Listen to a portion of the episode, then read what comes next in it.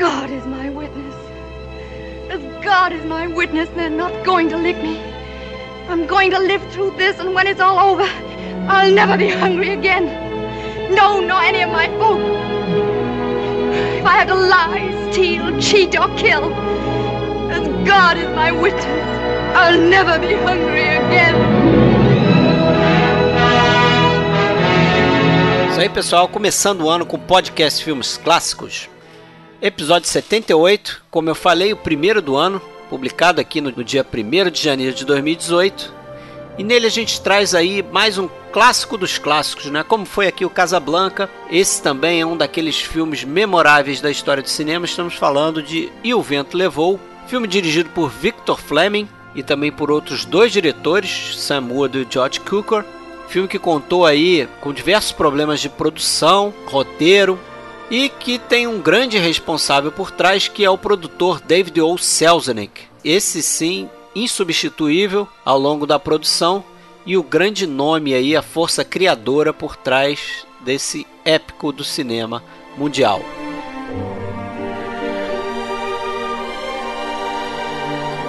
Antes de começar o filme, vamos lembrar aí para vocês que a gente pede para vocês entrarem lá no iTunes e classificar a nossa página. Procura a gente lá, podcast Filmes Clássicos. Dá sua classificação, se quiser escreve um comentário lá que a gente fica muito grato por isso.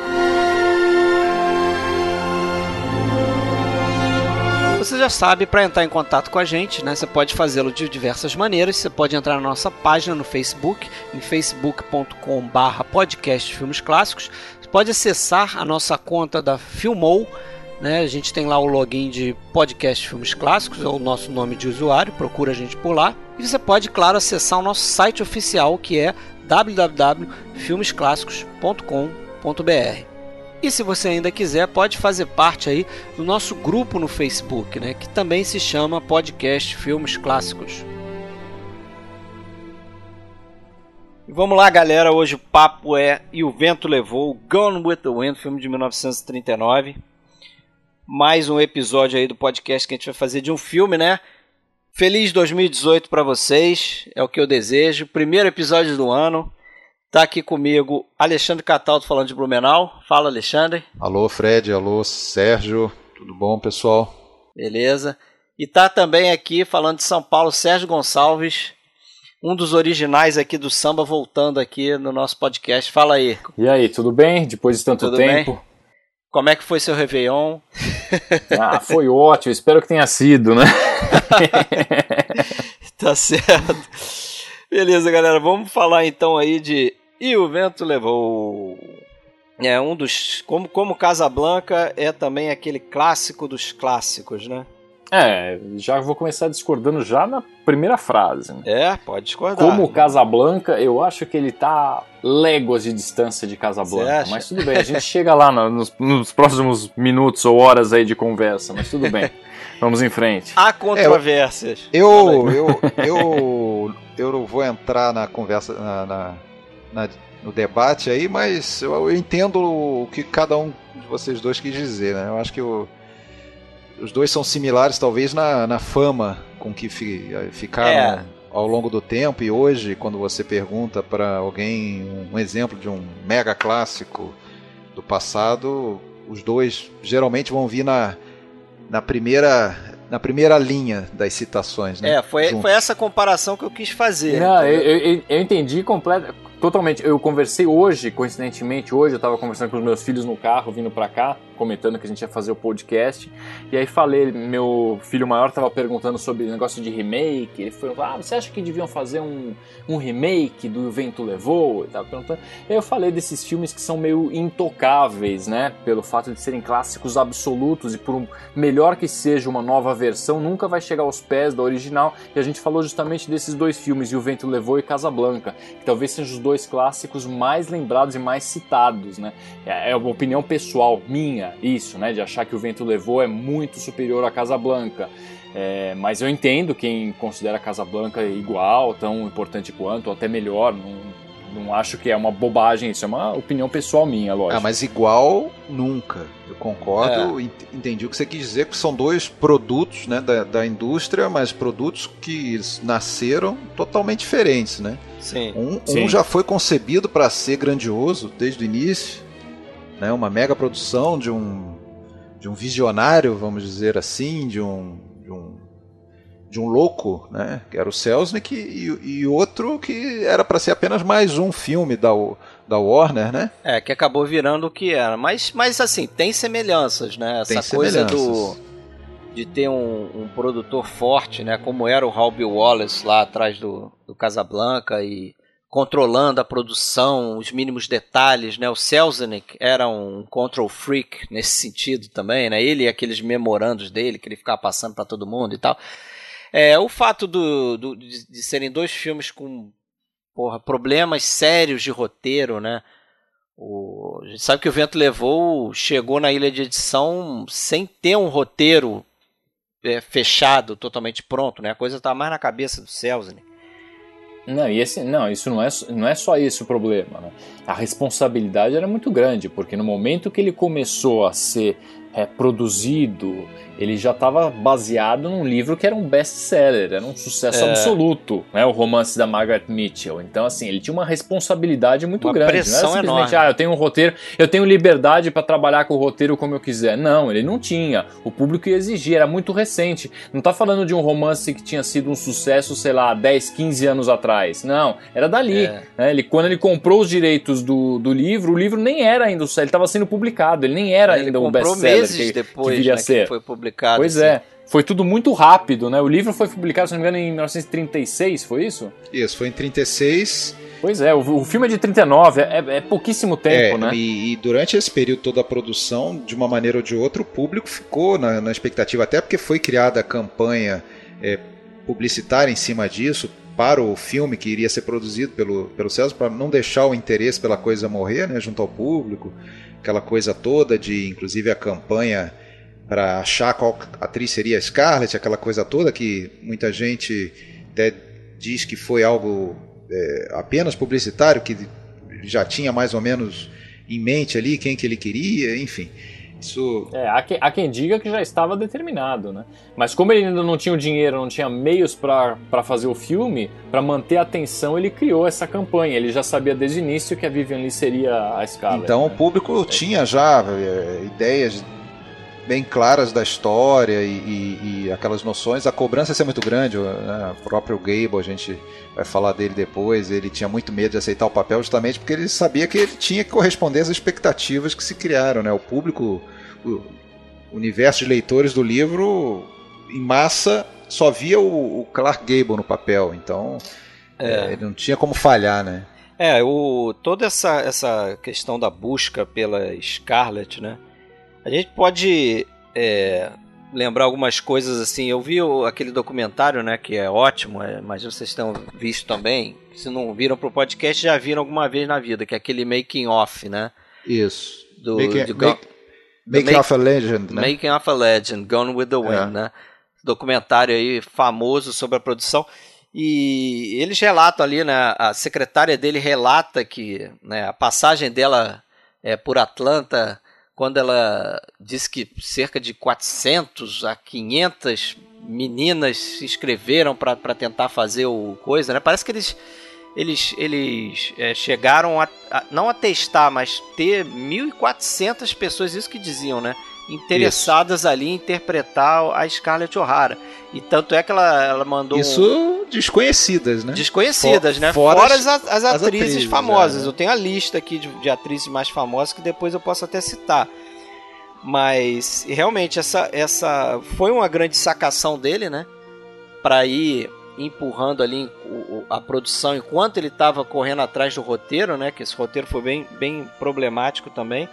Como o Sérgio falou aí, né? Ele adquiriu por 50 mil dólares, que era um recorde na época, para um livro de uma autora desconhecida, né? Não foi de primeira, né? É, Não. O roteiro foi recusado sistematicamente por todos os estúdios, pelo próprio Selznick. Inclusive achava que era uma, uma grande soma de, de dinheiro, aqueles 50 mil dólares, e não e chegou a perguntar lá para assistente dele, eu acho que era Kay Brown, né? Que tem, que tem os depoimentos dela nesse documentário. Ela fala: Você tá louca? Pagar 50 mil? Não... Enfim, o- descartou. o- aquele Val Lilton, que depois fez aquele Sangue de Pantera, né? Foi produtor de filmes B e tal. Ele, ele era da, da empresa do Selznick, né? Que ele tinha feito, a, formado a empresa, né? O Selznick International Pictures, com um cara chamado John Whitney. Aí esse cara falou pra ele que, porra, achava furada é, produzir esse livro, né? É, mas transformar a- em filme. essa Kay Brown, ela tinha uma visão diferente, né? ela a, entendia que pod- poderia dar um bom filme e ela insistiu, de tanto que ela insistiu que o Selznick concordou, falou, então tá, então você compra, mas desde que mantenha os 50 mil, também mais do que isso eu não pago. Aí foi- Ela disse que ele seria louco se não comprasse, É. né? É. Mas parece que o Selznick, bem depois, até mais é, na- perto da- do momento em que ele vendeu a participação dele no filme, que eu acho que foi 42 por ali, ele, ele deu mais 50 mil para Margaret Mitchell, porque ele reconheceu que tinha sido muito pouco o que ela tinha recebido. É, por mais que ele esperasse fazer um grande filme, ele não esperaria que seria isso que acabou se tornando, né? E o vento levou. É, não tinha como, como ter essa noção. É, foi... Até, até porque o risco era muito grande. Agora, só, só uma coisa, é, fugindo um pouco do, do filme em si, voltando aqui para nós. Uma coisa difícil que eu estava pensando a semana inteira, a gente vai conversar sobre o, e o Vento Levou. O que é difícil é a gente falar alguma novidade, né? Sobre o Vento Levou. Porque, porra, é um, é um filme de quase 80 anos, um dos filmes mais analisados, um dos filmes mais batidos, né? Por assim dizer.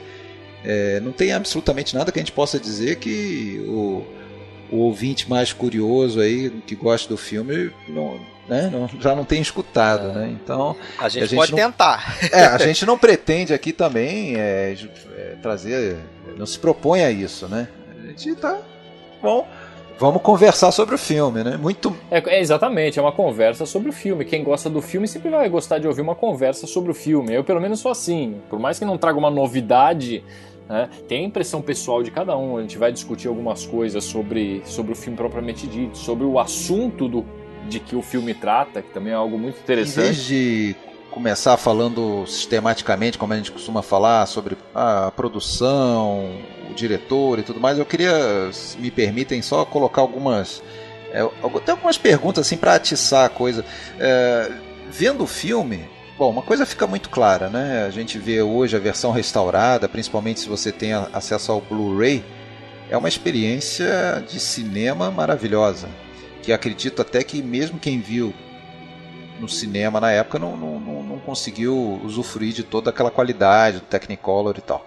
Eu acho que a restauração digital, né, com o uso de, de softwares e tal, que consegue alinhar perfeitamente lá os três, né, as, Três as três cores, né, é, torna uma, uma coisa assim que você vê o filme hoje e e se você não tivesse caído hoje na Terra e ninguém te falasse que é um filme de 1939, você poderia acreditar que não é realmente, porque é um filme que parece feito 10 anos atrás ou, ou ontem, né?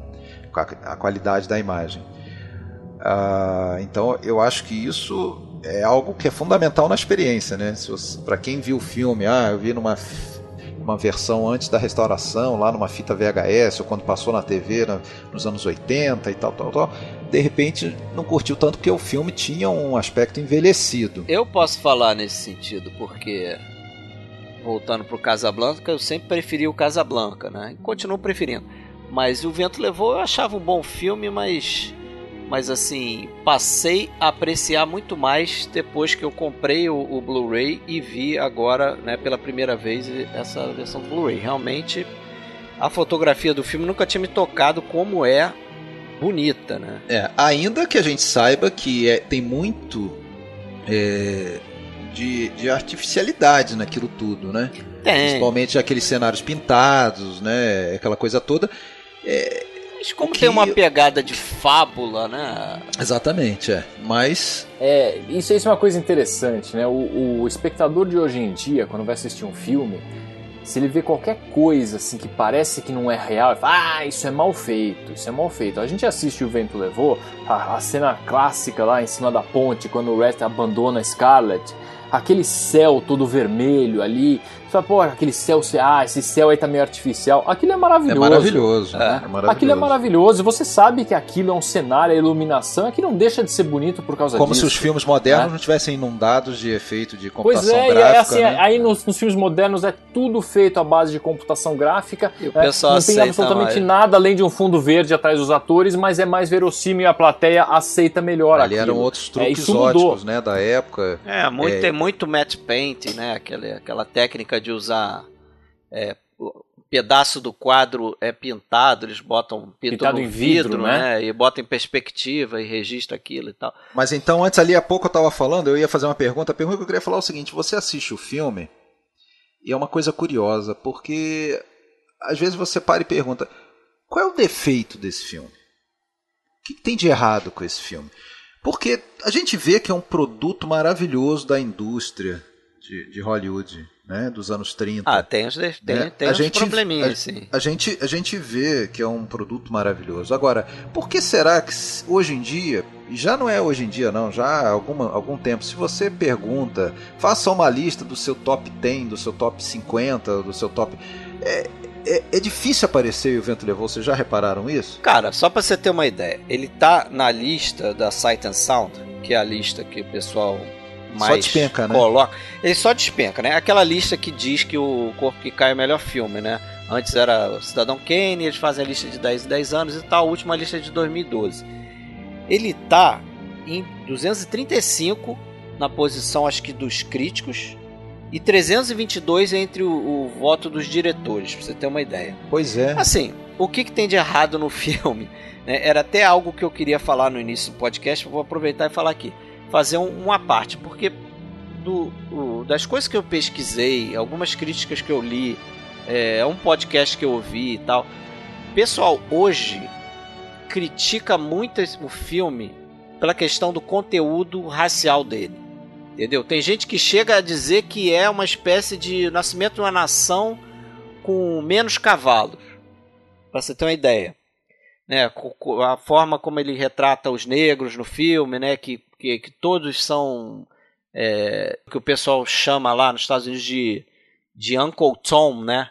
Que seriam o, o, o- é o escravo que é super subserviente ao, ao, ao mestre dele, né? Então aceita, ele não é rebelde, ele, Ele é quase feliz ele é estar quase feliz por situação, ser, é, de estar naquela situação. Como é, agradecido como é o, o, o- um pouco a a Meme, né, a, a personagem da Kate McDaniel ali no filme e tal.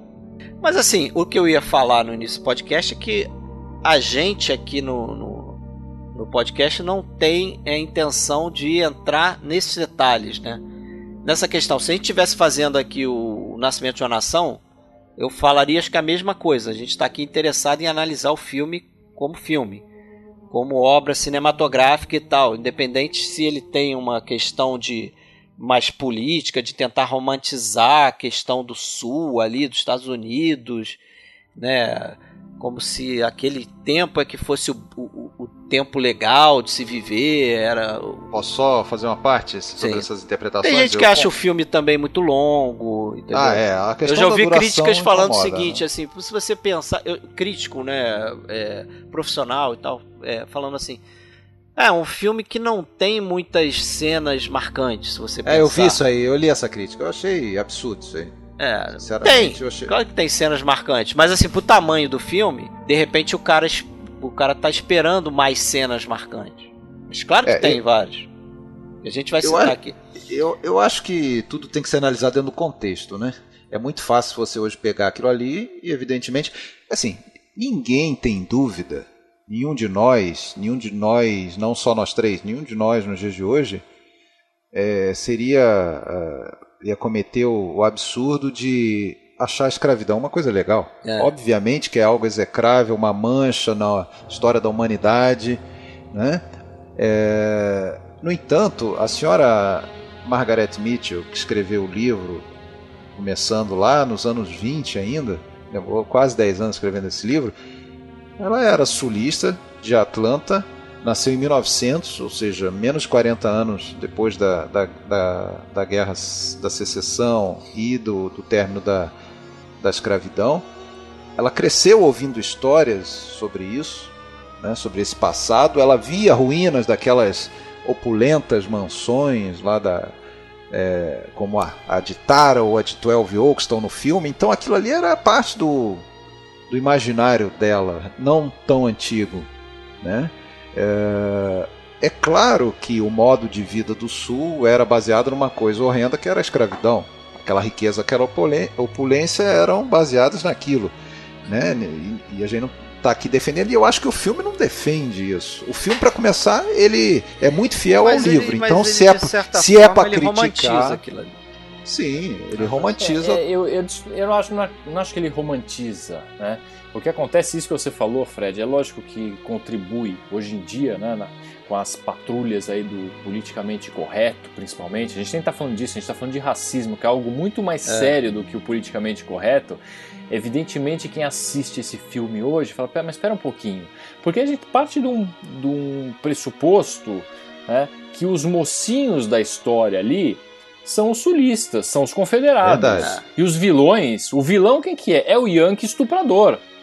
É. Entendeu? É o Yankee lá quem vai. Então, poxa, quem não conhece a história, o que aconteceu, o que, que foi a guerra civil, né, ou a guerra da secessão norte-americana, vai achar que realmente os injustiçados eram os sulistas. Quando a gente sabe que na realidade a guerra aconteceu porque o Sul defendia o, mo o, modo de produção deles, que era um modo escravagista. Eles dependiam da escravidão, né, da, da, agricultura, da produção de algodão principalmente, e o, o norte estava se desenvolvendo, muito mais industrializado. Lincoln era o presidente. Tanto que assim, a Guerra da Secessão vai de 61 a 64, a abolição da escravidão nos Estados Unidos é assinada em 63. Então, assim, é, eles estavam é uma lutando. Disputa econômica, o, o né? estopim. Né? Não, o centro da, da guerra, o motivo principal foi a escravidão né? Ou várias outras desculpas, né? Os valores, a é. cultura é. deles, eles defendiam de várias outras formas, mas na verdade o motivo realmente da guerra foi a escravidão. Só que, dentro dessa história toda, desse pano de fundo que aí o vento levou na Guerra da Secessão, o, o, que as pessoas se esquecem, ou pelo menos acham que não, não, não cai bem né, enxergar sob esse prisma, é que o filme não é sobre isso.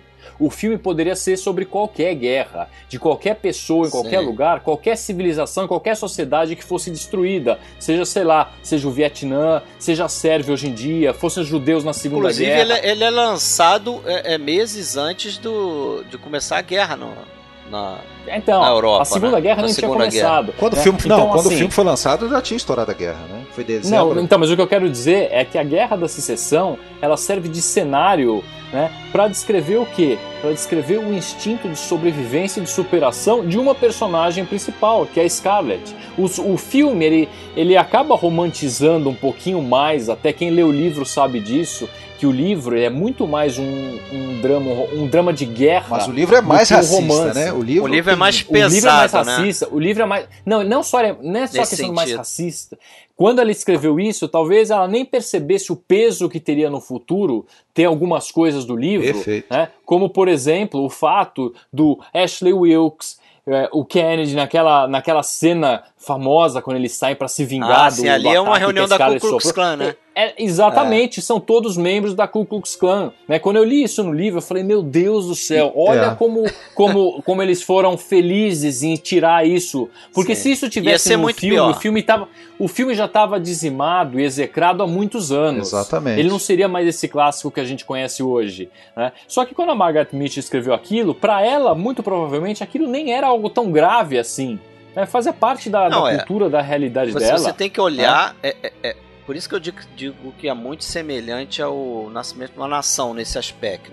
Nesse aspecto. Você tem que olhar também é, é, com a visão do, do que era aquilo naquela época, né? É o conteúdo que o Alexandre falou, né? Não para justificar a ideia que tem o filme, né? Continua sendo execrável sim, sim. esses aspectos. Mas você não vai, você não vai, vai, pelo menos na minha visão, você não vai dispensar a importância do nascimento de uma nação e de Um Vento Levou na história do cinema, em termos de, de obra cinematográfica, por conta disso. É, né? eu, eu sou. Eu tenho a minha posição pessoal. É, você tem que saber o que cada coisa representou no contexto histórico, ok? mas deixar de apreciar uma obra e dizer que a obra é repugnante por causa disso. Então você vê, por exemplo, lá tem gente que é, repugna o Soikuba porque ele tem É o comunista. viés político e tal. Porra, é um filme lindo. É. É um filme com uma cinematografia linda. Mas eu não duvido nada que nessas listas isso seja muito levado em consideração. É. Mas então, voltando a essa questão mais de. Né, eu falei que eu queria falar sobre o conteúdo social, político do filme, a gente falou bastante. Não, mas a gente tem que falar, É. a gente tem que falar, porque isso não pode servir como uma desculpa ou uma justificativa para você falar, ah, o filme ele é racista, porque ele mostra o negro assim. Ele realmente, ele não mostra o negro sofrendo, né? Você olha lá, dá a impressão que todos os negros, eles estão muito satisfeitos, eles são quase membros da família, né? Ele não, ah, não mostra a realidade É, do negro. se bem que ele mostra basicamente os negros da casa, né? os negros da casa. E assim, da casa, se, e se a gente parar pra pensar, é razoável supor que houvesse realmente situações assim de negros que conviviam dentro da casa, aqueles de mais confiança, que viviam gerações, como a Meme, por exemplo, que viu gerações nascendo, ajudou todo mundo, entendeu? Que tava lá, mais num regime de escravidão. Só que assim, volto a repetir, o filme não é sobre isso. Não. Né? O foco do filme não é esse, ele não está retratando a escravidão, ele não está retratando o problema político, ele não está retratando a guerra da secessão. Ele tá, o foco dele é outro dentro desse contexto da guerra e da queda do A sul. transformação né? da, da, da personagem da Scarlett O'Hara, né? E, e, e- e- é de novo mais um desses filmes que mostram que como o, o ambiente modifica, né? O, a jornada do herói ali. No caso, a Scarlett O'Hara. E tem uma coisa que eu, desco- que eu descobri, entre aspas, mas uma coisa que eu comecei a reparar muito mais nessa revisão que eu fiz, que é uma coisa que eu nunca tinha pensado, é que é essa questão da. Quem é o, o par romântico da Scarlett, afinal de contas? É o Clark Gable? É o, o Rhett Butler? Parece que não. No final ele chega e abandona ela, né? Maior spoiler do cinema que eu acabei de dar, né? Frankly, É, my dear, outra, don't né? give a, I don't give a damn. Pelo amor de Deus, Não. né? Se, se É, E, o- e outra, né? E outra, você pega um filme, né, dos maiores ícones de Hollywood, da Hollywood clássica, com o final menos hollywoodiano, Menos hollywoodiano possível. possível. Parecido Porque, assim, de novo com não- Casablanca também, né? Um pouco. Bom, se Pois é. fosse na. Mas, mas no- só, só, no- só pra concluir, quem é o. É, a, a Scarlett O'Hara termina com quem no final do filme? Com a Terra, com, Com a. Terra! Exatamente, nunca tinha percebido esse arco do personagem que. No início do filme, uma das primeiras cenas é o pai dela andando de cavalo, não sei o que. A gente já tem um, né, um insight ali do que, que provavelmente vai acontecer com o pai dela mais à É, e tem frente, né? Tem aquele plano, né? Ela e o pai. Tem assim, aquele ó, plano fenomenal que é um truque de fotografia, aquilo ali. Que é repetido, acho que duas ou três vezes no filme, né? E é muito bonito. né? Muito bonito. E é o pai dela falando pra ela que, ó, você tem que dar importância ao que vo- à propriedade, porque é isso que vai, vai ser o que vai restar no final, né? Tudo mais vai acabar, o que vai restar é a propriedade. And when I'm gone, I leave Tara to you. I don't want Tara. Plantations don't mean anything when. Do you mean to tell me, Katie Scarlett O'Hara, that Tara, that land doesn't mean anything to you? Why, land is the only thing in the world worth working for. E a gente vê no- ao longo do filme ela sempre quando tem algum problema querendo voltar pra Tara, querendo voltar pra Tara, querendo voltar pra Tara. Tem, teve três maridos, né? Dois morreram, um abandonou. Né? Tudo parece que vai vai desabando ao redor dela e no final ela fica com a propriedade. É quase como se fosse um personagem mesmo, né? Meio clichê falar isso, mas Que era em tese o, o cara pela, por quem ela era apaixonada. Quando fica livre, né? Ela, ela já não tá interessada mais nele não também. tá interessada, ela se liga no no cara que sempre valorizou ela, né? Que Foi o, o Red. Se é que algum dia ela realmente esteve É. né, Pois é. verdadeiramente Pois é. interessada. né?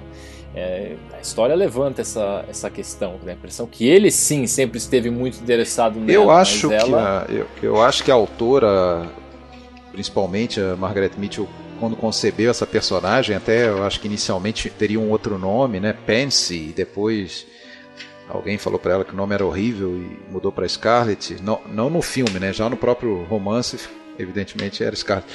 Mas ah, eu acho que ela queria, de, de alguma forma, simbolizar na personagem da, da Scarlett o, o próprio velho sul, né? Aquela coisa do é, obstinado, orgulhoso, né? Não querendo se, se curvar ao, ao norte opressor na visão do filme. Não estou dizendo que, que é, é- é- é a visão certa historicamente.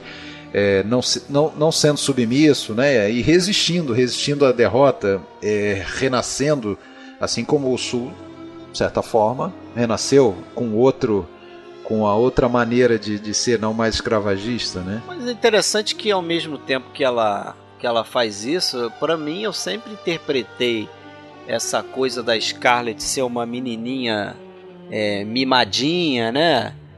É, que a gente vê isso no início do filme, praticamente não tem nada na Muito. cabeça, a não ser com quem no que... início, principalmente. É, no início, né? né? Que, com quem que ela vai casar, né? Aquela, aquela famosa frase que você adora dela aí, né?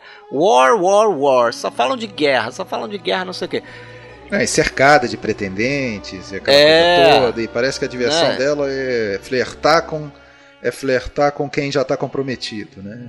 É, é, é, é, engraçado aquele primeiro plano dela, é, se a gente pensar nesse, nessa, nessa questão fora filme que a gente já comentou aí, nessa busca pela Scarlett O'Hara, porque uma vez, gente, aí depois a gente volta e conta um pouquinho como é que foi essa busca e como é que a Vivian Leigh chegou, chegou nesse papel. Mas uma vez que a gente sabe e todo mundo soube antes do filme, né?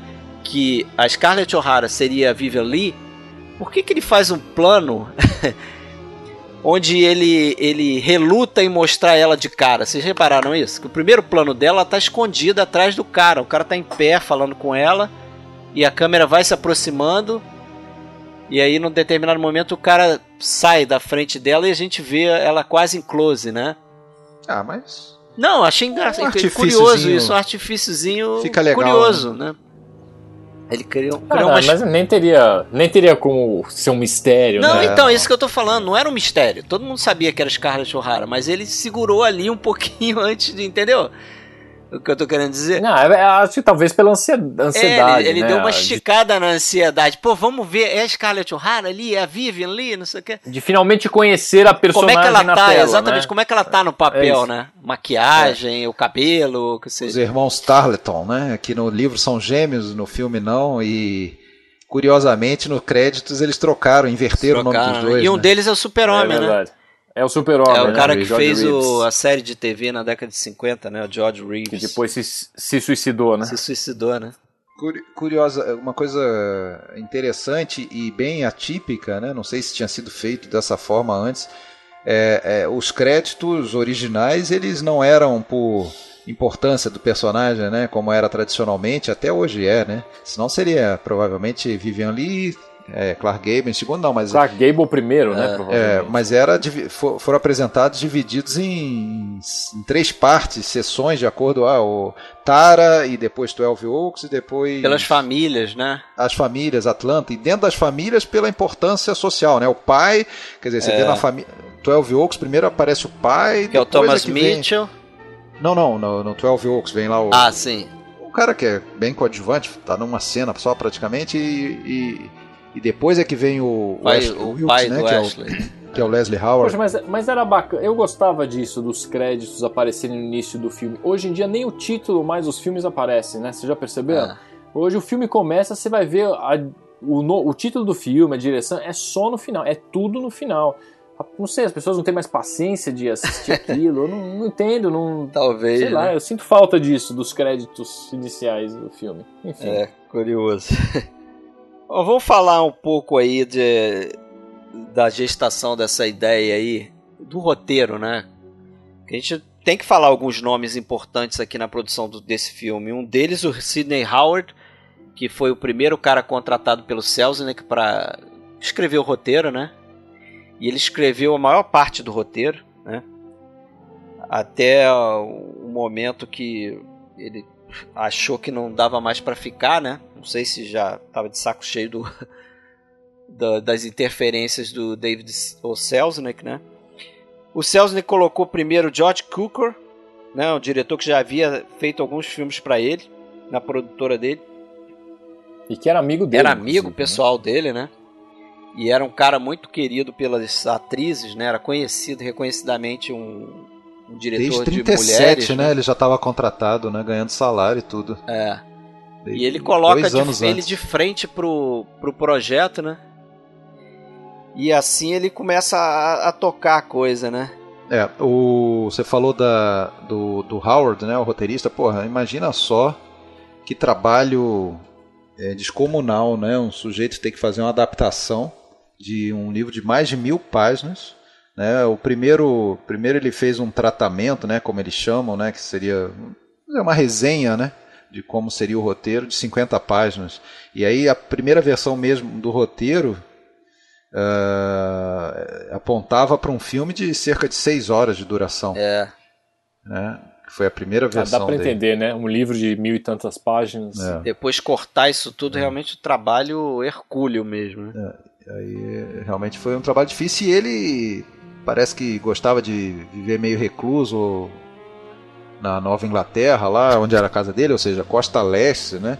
É, então ele trabalhou a maior parte do tempo à distância. É, ele quase... tinha uma, uma fazenda lá, né? E ele se recusado, recusava a vir trabalhar junto com, com o Selznick. E né? esse foi o grande problema, né? Do, porque ele queria o, ele queria depois trazer o Howard para fazer as, as adequações, né? As revisões, né? e tudo mais. E ele não, não, não foi. Só depois um pouco que ele aceitou ir para revisar a segunda parte, né? Depois que outras pessoas já tinham feito a revisão da primeira metade do filme.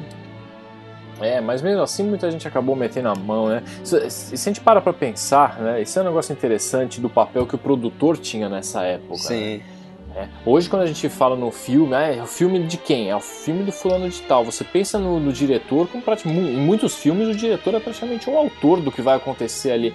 O diretor aqui não, ele é uma figura técnica. Ó, você precisa dirigir esse meu filme, o filme é meu, você vai dirigir para mim, entendeu? E isso muito muito provavelmente foi um dos motivos da saída do Cukor, né?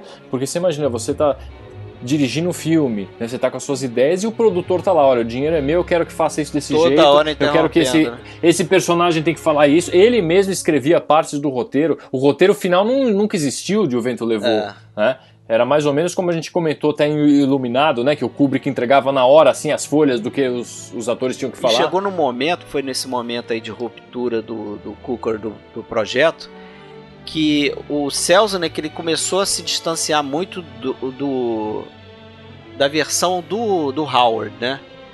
Que o Cooker achava que era melhor. Então o Cooker, num determinado momento, falou pra ele: Porra, o problema. Né, a, a produção tava andando muito lentamente com o George Cooker, né? E o Selznick tava preocupado com isso. E aí ele, o, o se defendeu falando: Não, o problema tá no roteiro. O roteiro que não tem ritmo. Não consigo dar o ritmo que você tá querendo porque o roteiro não tá legal. E aí eles. Ele, ele, demitiu o Cooker, né? O, o Louis B. Mayer, aí a gente tem que voltar um pouco para entender como é que o, a MGM e o Louis B. Mayer tá nessa história, né? Que o Selznick, ele, ele era casado nessa época com a filha do Louis B. Mayer, que era o, o cabeça da MGM, né? Um dos, dos, dos chefes de estúdios mais poderosos da indústria ali no momento. E é, ele convenceu, depois de batalhar bastante, é, a colocar o, o, o Louis B. Mayer e a MGM no projeto, né? Porque ele queria o Clark Gable, como o Alexandre falou aí, o público queria o Clark Gable, o público não via outro Rhett Butler que não fosse o Clark Gable. Só que o Clark Gable era o nome máximo da, da MGM na época. E a MGM não emprestava os seus atores é, top, né? E aí o, o Selznick acabou convencendo a MGM e o Louis B. Mayer com um baita de um negócio para a MGM, que a MGM acho que ia acabar com direito de 50% da bilheteria ao longo dos sete É, a MGM cederia o a MGM cederia o Clark Gable, pagaria metade do, do orçamento do filme, que estava estimado em 2 milhões e meio, então a MGM pagou 1 milhão 250, Isso. né? E em troca teria é, metade dos lucros do filme e todo, todo o direito de exibição pela rede lá da, da Lowells, Lowells, né? né? Que, é, a que distribuição toda parte filme, do. né? E claro, e, a, e, a, e, o, e o Selznick pagaria o salário do, do Gable durante as filmagens, né? E tinha uma história curiosa Esse- que é o seguinte. Ah, fala. Não sei se você vai falar isso, mas que o Gable não queria fazer o papel do Rhett Butler. Porque o Clark Gable achava que era um papel muito já no imaginário do público, por causa Isso, do é. livro. Eu comentei isso antes também. Foi. E, e- mas você não falou como é que o, o Louis B. Mayer convenceu ele de participar no filme, né? Fala aí, não, não lembro. Que na, na época o, o Clark Gable tava querendo se divorciar da esposa. Ah, sim, sim. sim. e porque ele estava querendo a fim de se juntar com a Carol Lombard, né, uma atriz.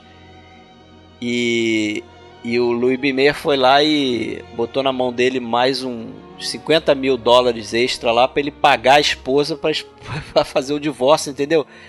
Tipo, comprou a, a, a, vontade da esposa de, de aceitar o divórcio.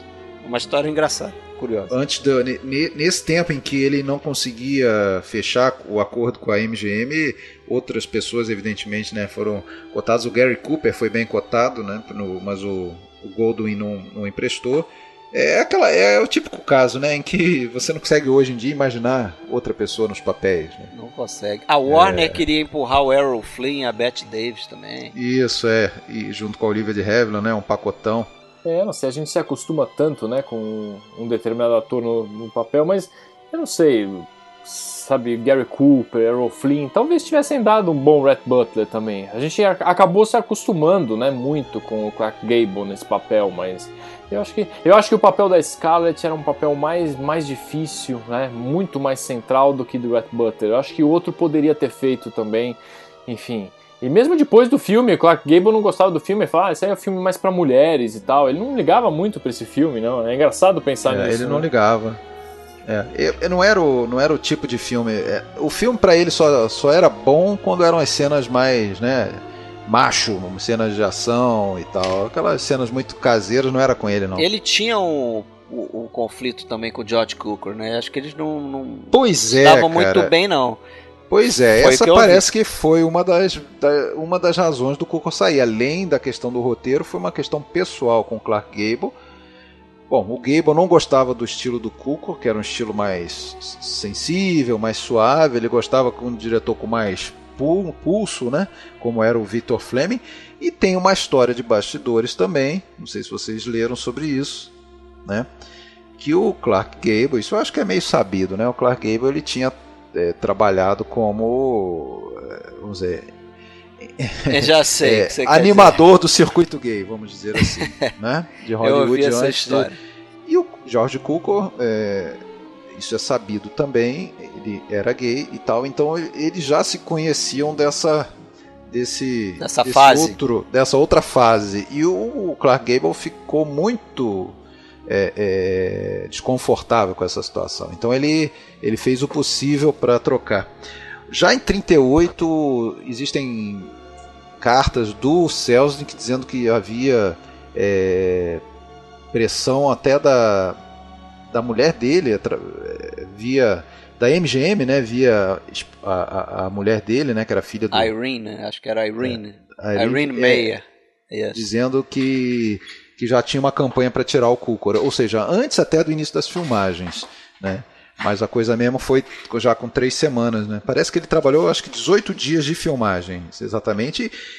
E muitas cenas do filme ficaram, né? Muitas cenas do Kukor estão no filme, Não, né? Dizem que a maioria, a maioria foi refeita, foi refilmada, né? Parece que, o, que uma das... Algumas, algumas sim. A, a primeira, aquela primeira sim. Eu vi um percentual, assim, que alguma matéria, alguém pesquisou e escreveu o percentual de quanto cada trabalho, quanto cada diretor contribuiu com o filme, né? Em termos de cena. E a percentual do, do Victor Fleming seria algo em torno de 45%, né? Inclusive essa matéria inclui outros diretores, né? Diretor de segunda unidade, um outro cara é, lá que ninguém também, nunca ouviu né? falar e dirigiu algumas cenas e tal. É, porque chegou um momento que tinham cinco unidades e, trabalhando. E, mais pro final, Sim. o Fleming ficou afastado também, uns 15 dias, alegando uma estafa, um negócio assim, abandonou a direção é, isso também, né? Dizem que ele tava meio. É, o, o Celso começou a se envolver muito mais no projeto, queria dar pitaco a toda hora, frequentava o set filmagem. E ele não tolerava hora, e, isso. E o né? Victor Fleming não tolerava, ele era um cara mais durão, né? E ele, ele fez meio isso mais que, como aviso, é, né? Como aviso, e saiu, né? E nessa, o Louis B. Mayer, como colocou o Selznick, como colocou o Victor Fleming no projeto, colocou agora o Sam Wood, né? No projeto. Então, o terceiro grande diretor que apareceu para fazer o, o Vento Levou, por influência do Louis B. Mayer, foi o Sam Wood, que a gente já falou um pouco dele aqui quando a gente fez o episódio dos Irmãos Marx, né? Dirigiu o dois Fleming, filmes. O Fleming era bom de pegar, pegar as coisas no meio do caminho. Acho que o Mágico de Oz ele pegou do, do Leroy, não foi? tinha começado outro diretor também. Eu não sei, acho que foi o Melvin Leroy, mas ele realmente ele, ele entrou no meio do, do esquema. E ele também saiu do Mágico de Oz final, também, né? acho. Ele foi cedido para fazer o, o, o, Vento Levou, né? Que é o que o, Sérgio falou aí, né? O cara era cedido para um filme, ó, você vai fazer esse filme aqui, né? agora você vai dirigir aquilo ali. Agora, o Sam Wood, ele permaneceu depois, justamente. Permaneceu. Foi naquele momento que tinha várias unidades, ele permaneceu trabalhando no Foi, filme. Porque né? parece que o Sam Wood ele fez um trabalho muito competente. E aí quando o Fleming viu que, porra, ele ia ficar meio que de fora. O amigo do Groucho. É, o amigo do Groucho chegou lá e, e mandou né? bem. Aí eu, parece que o Fleming voltou e acabou ficando ali é, essas duas unidades principais, né? E cada um fazendo, tocando a, produção lá, tocando a direção né, das cenas. Separaram as cenas e né? O Fleming, por exemplo, fez aquela grande cena do. Uma das grandes cenas do filme, né? Que é aquela do. Dos soldados, né?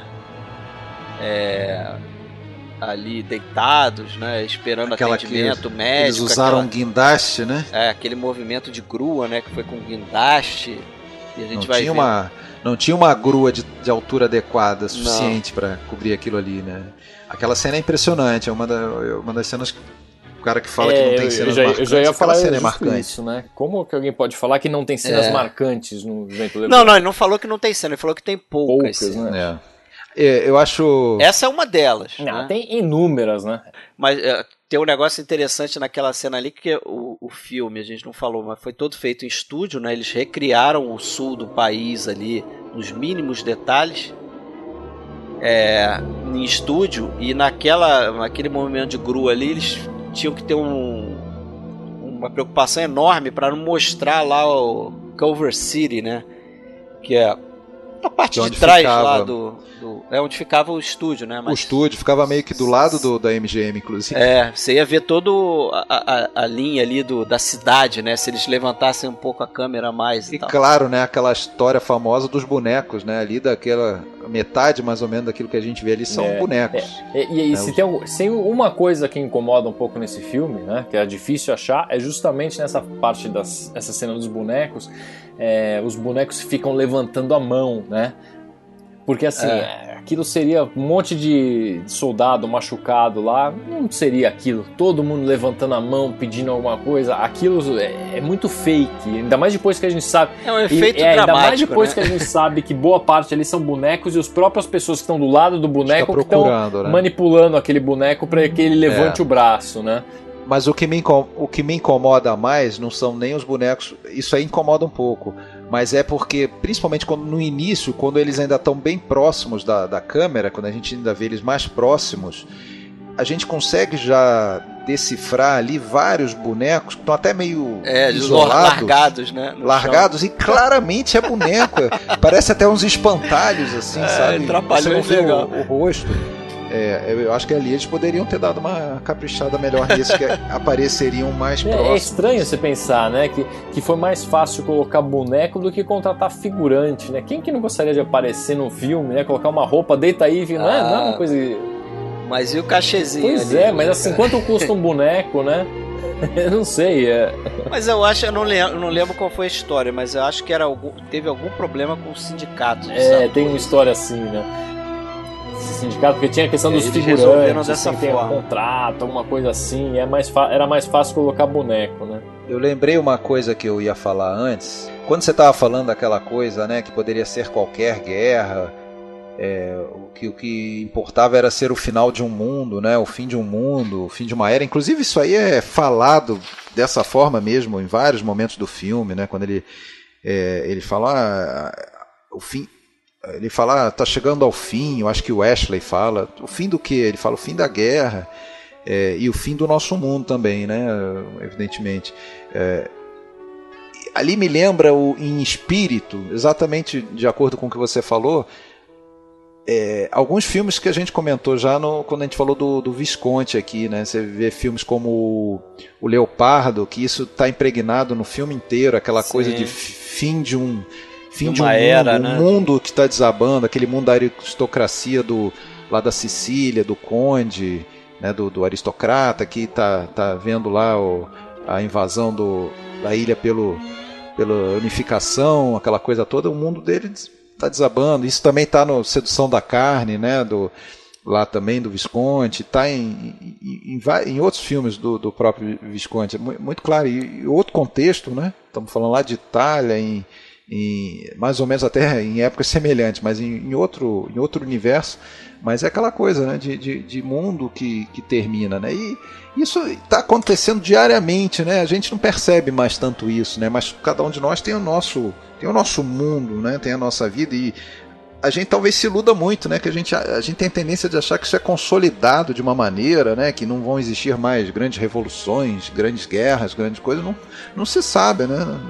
Nada garante, né? É. Nada, nada garante. Aí a história para nos dar algumas lições. Né? Vocês querem falar um pouco da, da Vivian Lee?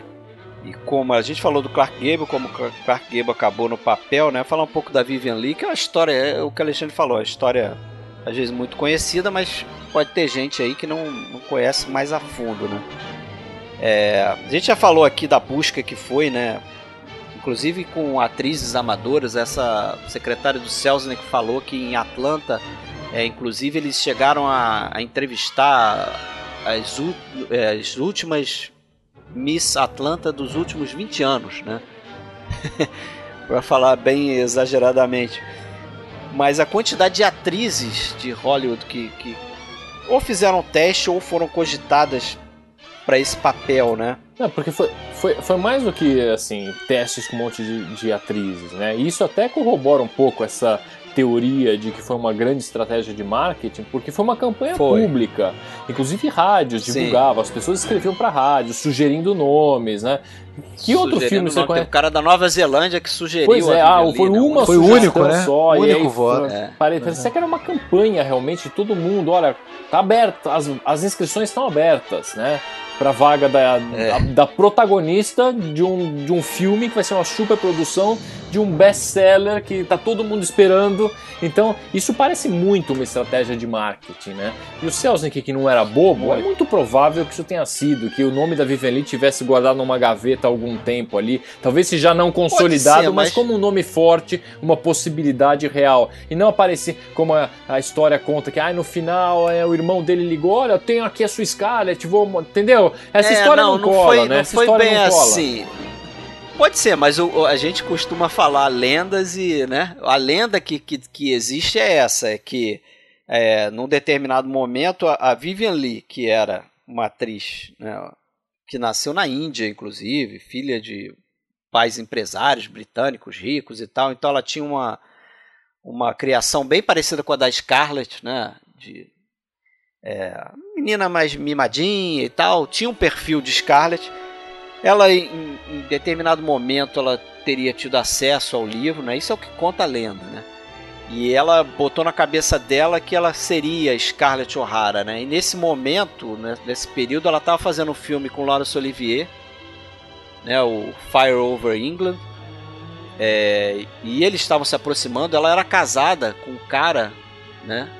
E, inclusive dizem que ela era, ela era fascinada pelo, o, pelo Leslie Howard. Leslie Howard era o ator favorito dela quando ela era adolescente e tal. E inclusive o marido dela, é, antes dela se envolver com o Laurence Olivier, era bem parecido fisicamente com, o Leslie Howard. Eu procurei as fotos aí, realmente ele era parecido. Que era, que era o Lee, né? O sobrenome dela artístico ficou sendo, ficou, ela manteve o sobrenome, o sobrenome né? do marido. Do né? marido.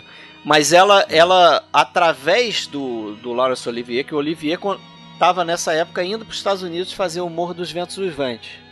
E o Olivier tinha como agente americano o Myron, né? Myron Selznick, que era o irmão do, do David L. Selznick, que, que era sócio na produtora do Selznick, ele tinha uma participação lá. E aí ela, muito é, é, habilmente, ela tinha um, um agente que era inglês, mas ela fez uma espécie de contrato de gaveta com, com o irmão do Selznick, o Myron, já vislumbrando, né, ir para os Estados Unidos para ficar com Laurence Olivier e através dele tentar entrar no ali na corrida para ser Scarlett, né? E aí vem essa história que o Sérgio falou que o Selznick em cima da hora teria ali, né, depois da Paulette Godard tá, tá quase que certa na cabeça do Selznick, né, cada teste que a Paulette Goddard fazia, o Selznick se apaixonava mais por ela, como Scarlett e tal. Num determinado momento, o... eles, eles tinham que dar uma limpada no estúdio, né? Da Selznick International Pictures lá, que tinha várias, é... vários cenários de filmes an antigos que eles tinham que derrubar para começar a fazer os cenários do Vento Levou. Um Entre... deles a muralha do King Kong. Muralha do King Kong, exatamente. Que é o, o, aquela grande estrutura que a gente vê caindo naquela a, cena com do a porta incêndio e tudo de mais, Atlanta. Né? Você identifica até a porta, a, né? O, o portão e tudo, né? É engraçado olhar aquela cena e pensar no King Kong saindo ali. Mas King Kong em chamas. Mas aí, nesse momento que eles foram filmar, é, é, derrubar esse, essas estruturas, o William Cameron Menzies, que era lá o production designer, lá, o desenhista de produção, ele teve a, a, essa brilhante ideia de fazer, pô, vamos é, colocar, fazer um incêndio nisso aqui, queimar isso aqui, aproveitar e, e, filmar as cenas de Atlanta, né? Quando eles foram fazer essas filmagens, acho que foi uma das primeiras foi filmagens. Foi a primeira, foi a primeira. Foi a primeira, foi a primeira né? Que, que o filme teve. Foi em 38, eles não tinham nem elenco fechado ainda, né? Exatamente, usaram dublês para fazer o Rhett Butler e a Scarlett e tal. Aí nesse evento, o Myron teria convidado Laurence Olivier e Scarlett O'Hara para ir visitar. A Vivian Lee. A Vivian Lee. A Vivian Lee, desculpa. A Scarlett O'Hara.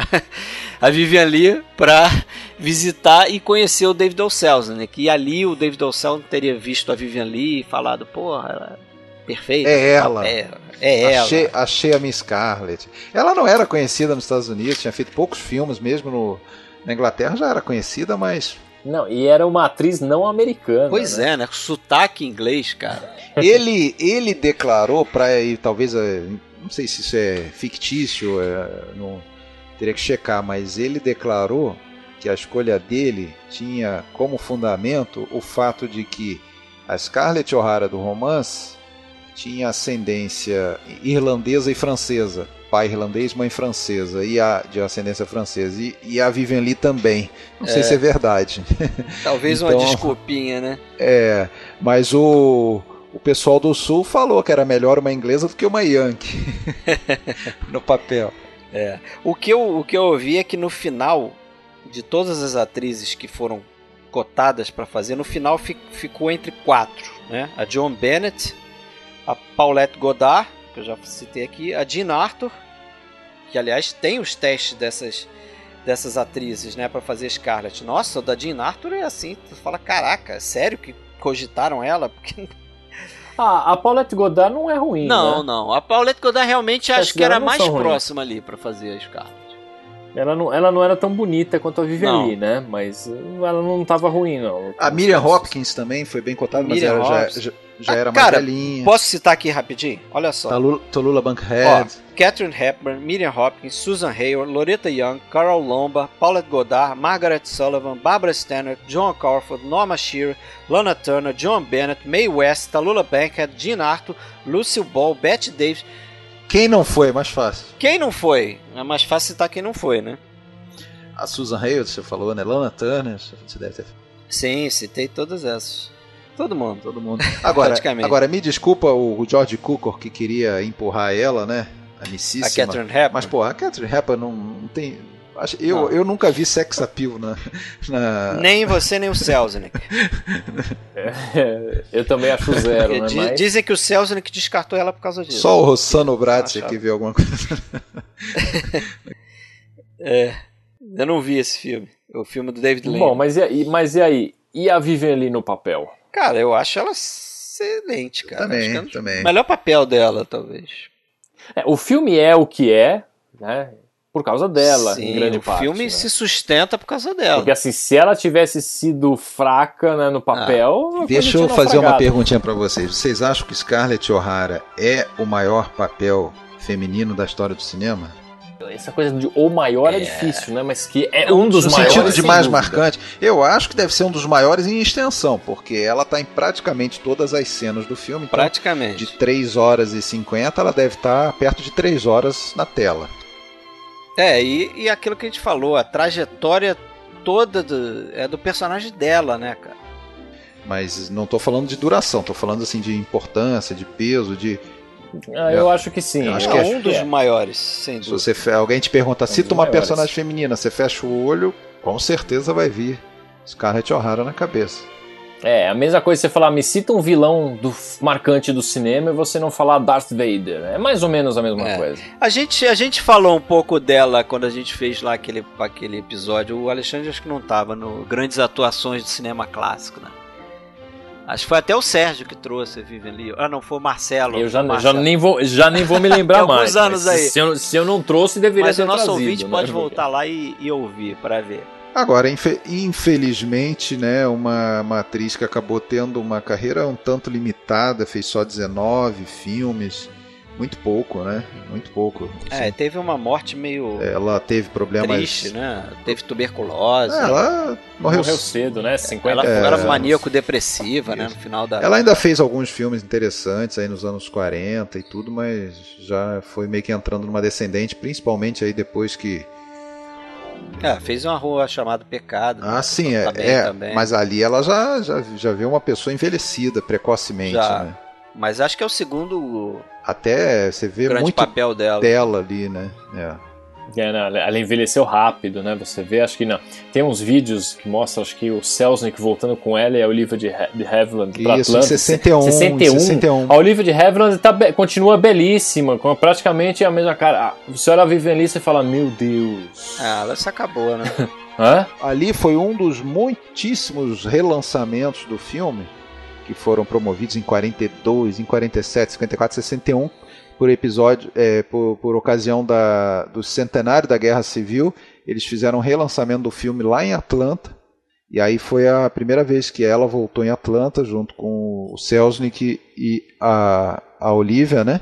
Que eram os, sobreviventes, né? Porque nessa altura o Leslie Howell já tinha morrido, Clark Gable já tinha morrido, né? O, o Victor Fleming já tinha morrido, e enfim. E realmente, ela já ali já já já estava poucos anos aí antes da, da morte, né? Perto do. Aliás, aliás, falando nisso, né? É o momento de falar que hoje, dia da nossa gravação, a senhora Olivia de Havilland, 101 anos, está viva. Porque, porra, às vezes o podcast dá um É, azar tremendo, eu- né? Pro, pro, É verdade, é Pro- capaz de amanhã tá na- nas manchetes que ela morreu. Sabe pro que eu fui, Omar sabe Sharif. que eu fui O Omar che- Sharif a gente deu é, o azar Omar pra Sharif ele. morreu logo depois, né? Da... Não, morreu no dia que a gente Ah, gravou. Na madrugada. Dia, na madrugada, Na que a madrugada. gente gravou, ele morreu. Eu fui até checar se a Olivia de Havilland tava, tava viva ainda. Eu falei, será possível que ela. Acho que ela morreu, né? Eu fiquei na dúvida. Falei, será que ela, ela morreu? Quem é morreu foi a irmã dela. Ela deve né, ter morrido. Aí fui olhar lá, não, tá viva ainda, 101 anos. É, John Fontaine que morreu John faz um Fontaine tempinho. era um ano mais nova do que ela e morreu já tem alguns anos.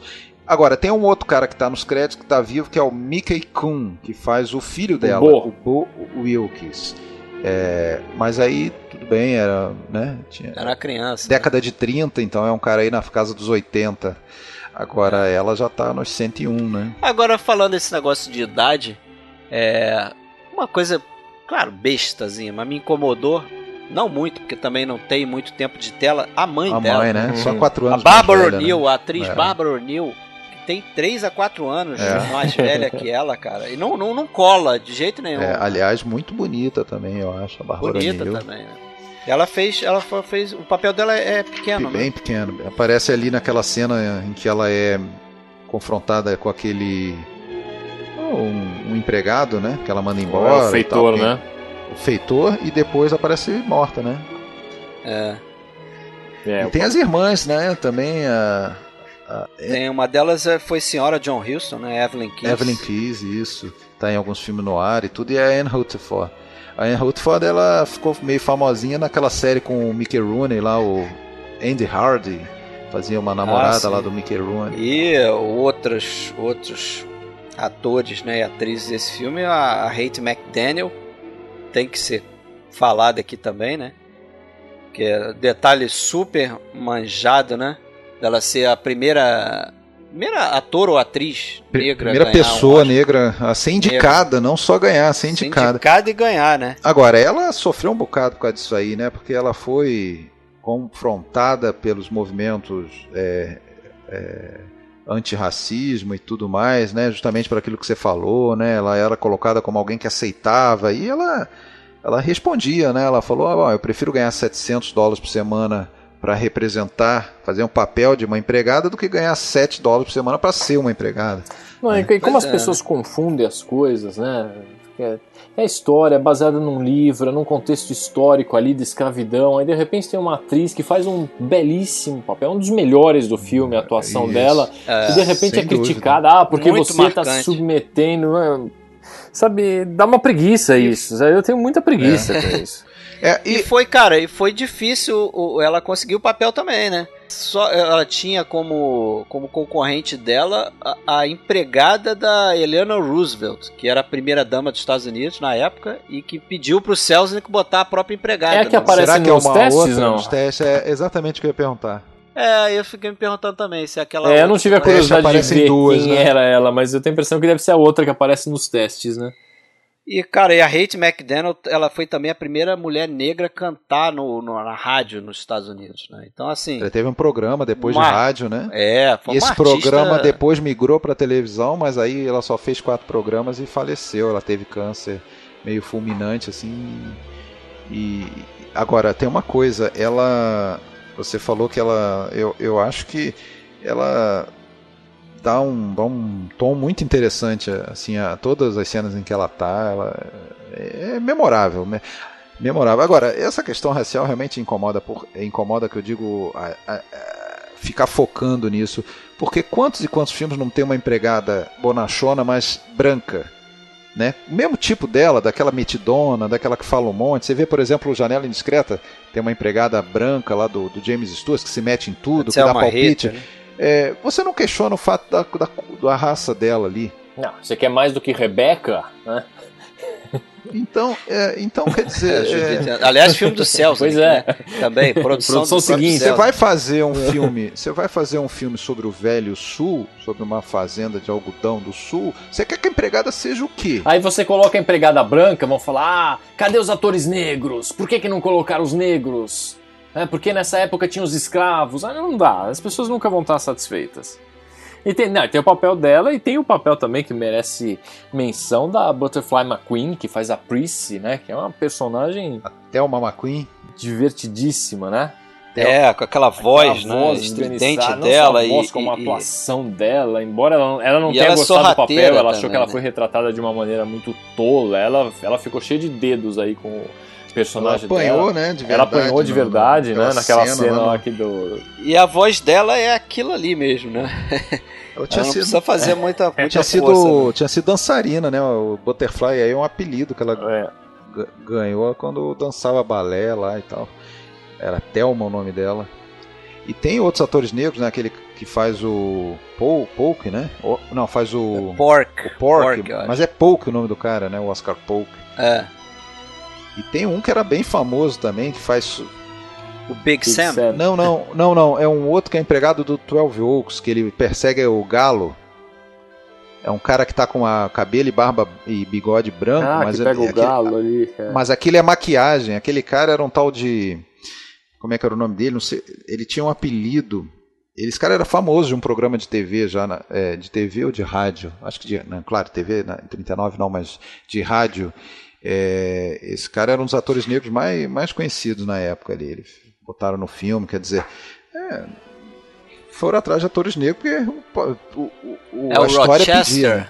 Isso. Ro- Rochester. Rochester. Eddie Rochester Isso, Anderson. Rochester. É porque o Rochester era o nome do personagem. Ele foi participar de um programa só, desse programa de rádio, e aí gostaram tanto da voz dele que ficou um personagem fixo. Esse Rochester. Era, eu acho que um condutor de trem, empregado da ferrovia, uma coisa assim. Os nomes que fizeram o filme. É, a gente não falou da Olivia de Havilland, Melanie, da Melanie, da Olivia sim, mas da Melanie não, né? A gente não falou do Leslie Howard. Porteiro gay, né? Ele falou que Era fácil ser galã naquela época, hein? Com uma cara estranha. Não, cara. e ele é tido como um cara, né, boa pinta. É. Não, e ele, ele falou, ele não queria. Dente esquisito, ele tinha os dentes É, esquisitos. ele, ele dizia que não estava confortável no papel, naquelas roupas, que ele se sentia como se fosse um porteiro gay de uma boate, não sei de onde, não sei o quê. Não, ele, Pô, E é exatamente o que ele parece. Não, né? Num, num bom português, ele tava cagando pro filme. Nem ele assim decorou as falas dele não leu o livro, não sabia, mal sabia do que se tratava, vai lá, ele vomitava é. o que ele é. tinha que falar e pronto, entendeu? Eu acho que isso transparece um pouco. Eu acho que mas, eu... é, mas de qualquer forma, isso é, é bom pro personagem dele, porque o personagem dele tem que ser um cara meio apagado mesmo, né? Um cara. Assim... É. é não pode ter ó, o peso do Rat Butler. Já né? a Melanie, cara, eu sinceramente eu acho ela boazinha demais, né? Ingênua é, demais. É uma pessoa que não existe, né? É, só que ficou um pouco caricato, é né? É demais. É, é aquela coisa do maniqueísmo. Ah, eu vi, né? teu, eu vi teu, teu marido não, beijando. Não tem um de maldade. beijando lá a Scarlett. Ah, não, tudo bem. É, é, mentira, eu confio nela. Porra. Não ligo para fofocas. É. Agora, eu acho, eu sempre achei que uma das coisas que talvez incomode a um público novo, a quem vai ver o filme hoje, é a figura do Clark Gable porque, pô, a gente sabe que o Clark Gable, nos anos 30, era o rei de Hollywood.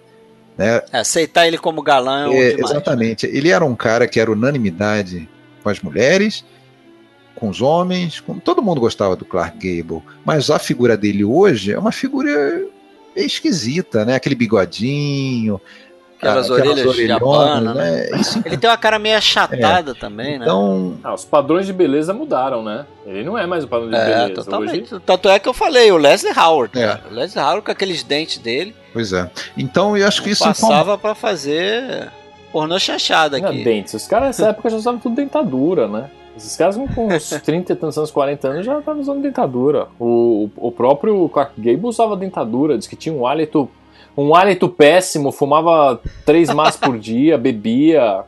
É. E a Scarlett ah, é. a mesma coisa, né? A Vivian Lee a mesma Também coisa. Que fumava pra burro, né? É, falar um pouquinho então de mais um nome aí que também é importante para a produção do filme, sem qual não teria sido o filme, imagino, não teria tido essa qualidade estética que tem, que é o cara que a gente já citou aqui, o tal do William Cameron Menzies. Fala aí. Esse cara, ele ganhou, ele ganhou um Oscar especial, né? O honorário pelo trabalho que ele fez no filme. É, o cara que fez os storyboards, né? É o cara que fez storyboards, é o cara que, que, trabalhou toda a cor do filme, né? Dos cenários, é o desenhista de produção do filme, né? E num filme que depende muito da direção de arte, né? São, tem, as cenas ali são pinturas. São né? pinturas. São e o, ali. o Sérgio, eu acho que vai lembrar do filme chamado Invasores de Marte, você viu esse filme, não? É um filme hum, de ficção científica da década de 50. É, é, que é dirigido. Se vi foi há muitos anos, não vou me lembrar. É dirigido não. por ele, mas tem também uns, uns cenários é, muito legais, assim, bem diferentes. Né, em termos de proporção. Até cenários normais, assim. Tem uma cena que um, o garoto vai na, na delegacia, acho que dizer que relatou que viu um OVNI, que viu naves pousando, não sei o que. E aí a coisa toda grandiosa, a delegacia enorme, né, em relação ao garoto e tal. E a direção dele, né? É um cara muito respeitado no meio aí. E outros é, são o, o, fotógrafo, né, principal desse filme.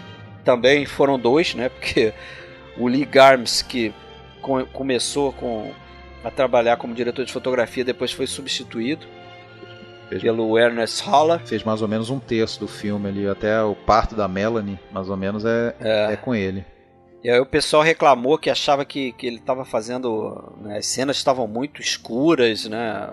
Tava usando luzes muito baixas e tal. E aí substituíram ele por o Ernest Haller, que é um cara que também é outro grande nome aí, concorreu várias vezes ao Oscar, né? Vai ganhar o único Oscar aqui pelo. Junto com o cara do Technicolor lá, o Ray Hanahan. Rei Hanna. Que era um cara isso, especialista é cara tec... Agora, porra, não, não te parece um pouco. Claro, não vou me meter na política do estúdio tudo, mas é uma certa sacanagem, né? Porque querendo ou não, o cara filmou um terço do filme, né? E não, não é acreditado. Não né? recebe crédito. Não é né? acreditado. É. E assim como é com o roteiro também, né? Porque não. Sim. Ah, tudo bem que com o roteiro foi acabou sendo mais como homenagem, né? Já que ele faleceu antes da estreia, o, o Howard, o Howard, né? o Sidney Howard. Howard. É. Então decidiram até por isso deixar só ele.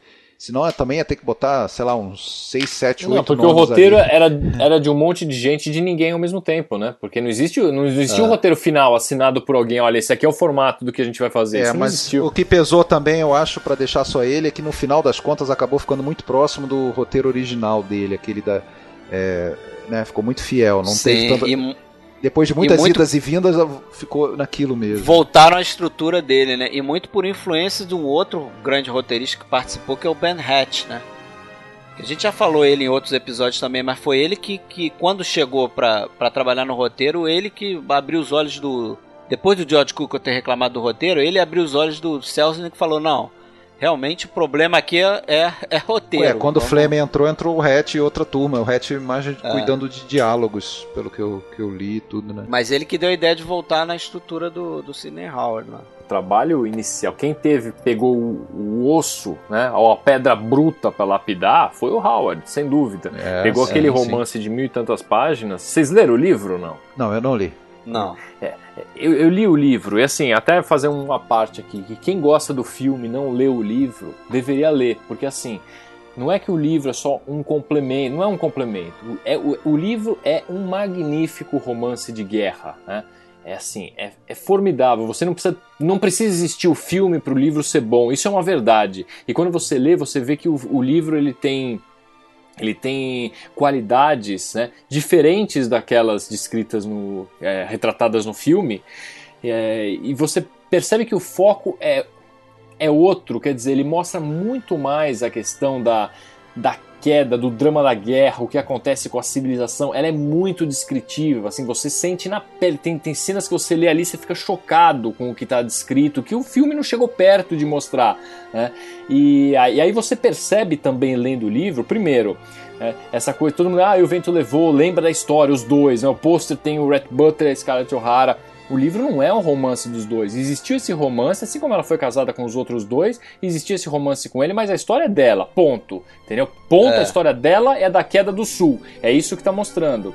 E aí você percebe como o roteirista, ou os roteiristas no caso, foram felizes né, nessa lapidação do, do material bruto, que era o livro, em acertar algumas coisas, como por exemplo, isso que a gente já falou, né, de você tirar essas referências racistas explícitas, como a questão da Ku Klux Klan, que é que eles participavam, não existe nem qualquer menção a Ku Klux Klan. Outra coisa que é, eleva muito o tom de dramacidade no, no filme é o fato dele nem mencionar que a Scarlett, com cada marido dela, tinha tido um filho antes.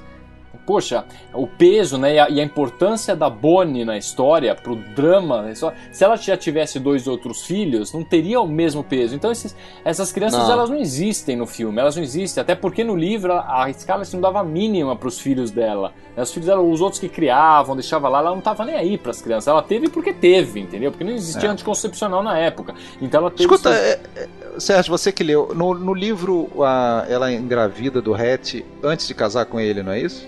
Não, Pelo não, que eu- não que eu me lembre. Não, eu acho que não. Eu acho que não. Tá, então eu tá. acho que não, mas ela tudo tinha os bem. outros filhos. Então, assim, alguns ajustes, algumas coisas que foram feitas no roteiro, você fala, isso aqui foi uma, assim, uma adaptação magnífica. Né? Que o filme só foi o que ele é porque o cara soube adaptar. Então, talvez com base nisso, eles tenham dado todo o crédito ao Howard de partir do material bruto e fazer o roteiro inicial, que depois ficou muito parecido com o que, com o que foi filmado. né? Mas vale a pena. Leiam o livro, leiam o livro. É, uma boa dica. O... E tem outra coisa louvável também da Margaret Mitchell é que ela, diferente de outros autores, uma vez que ela foi paga, ela, ela tirou as mãos do projeto. É verdade. Isso é, É, interessante. ela deu uma né? entrevista célebre que ela fala, cara, agora não é mais comigo, agora é com o Selznick, com os roteiristas dele.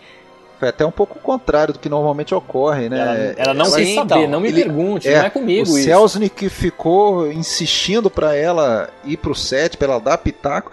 Depois, inclusive, ficou co- é, solicitando que ela escrevesse uma, uma sequência, né? E ela não quis saber, ela negou, Não, negou, perguntaram pra ela uma vez quem, ah, quem que tem que ser o Red Butler? Quem que tem que ser o Red Butler? Quem que ela respondeu? Groucho Marx. Por Uhum. quê? Né? Pra falar, olha, para de, para de me encher o saco com isso, entendeu? Para de encher o saco, não, isso não é comigo. né? Eu vi que o preferido dela era o Basil Rathbone. Também não sei se ela falou por falar. né? É, Agora-. Agora, uma, uma coisa interessante que eu não conhecia, eu li, li esses dias aí, preparando para o podcast, o título que ela deu ao romance, que ela também é, ela teve bastante dúvidas para o título que ela daria ao, ao livro que ela estava escrevendo já há quase 10 anos.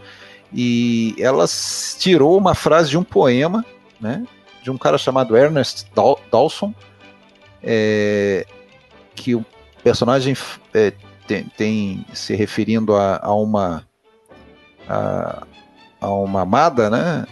Um amor perdido, fala I've, I've forgot much Sinara, gone with the wind.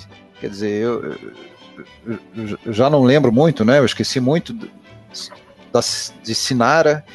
É, foi levada pelo vento. Foi levada pelo vento, quer dizer, então ali tem uma coisa muito mais de perda de um amor do que é, de uma questão social e tudo mais, como é de, de um estilo de vida, como é, é o principal. Então é, é, até de se supor que ao retirar essa frase de um contexto romântico e levar para ali, ela também, com esse título, Gone, Gone with the Wind, ela queria se referir ao mesmo tempo à perda do amor e à perda, talvez, da, daquele velho sul, né, por parte da Scarlett, porque querendo ou não, também tem a questão romântica dela toda e da falta de um, né, de um, de um do par romântico, como você bem colocou, né, Fred? Afinal de contas, no final ela não tem, né? O, e ela é abandonada. É, mas, mas eu acho que não, viu, Alexandre? Eu acho que não é, no romance, quando você lê, você percebe que a questão do romance dela com o Rat ou com os outros, isso é bem secundário, bem mais secundário do que no filme. Lógico que Hollywood ia fazer isso, né? E corretamente, corretamente, porque isso atraía público, né? Fazer o casal ali central, colocar no pôster do filme. Mas o, o livro, quando você lê, você vê que claramente ele não é uma história de amor entre Rat Butler e Scarlett O'Hara. Não, não é sobre isso. O Rat Butler é só o terceiro marido dela, é um outro cara que passa pela vida dela, entendeu? Não é o foco. Aliás, pô, não sei se vocês concordam comigo, mas eu acho a primeira parte do filme bem mais interessante do que a segunda metade, depois do intermission. E eu acho que a explicação disso é porque no primeiro retrata muito mais aquela coisa da guerra civil, né? Aquele, aquela dramaticidade toda da guerra em si.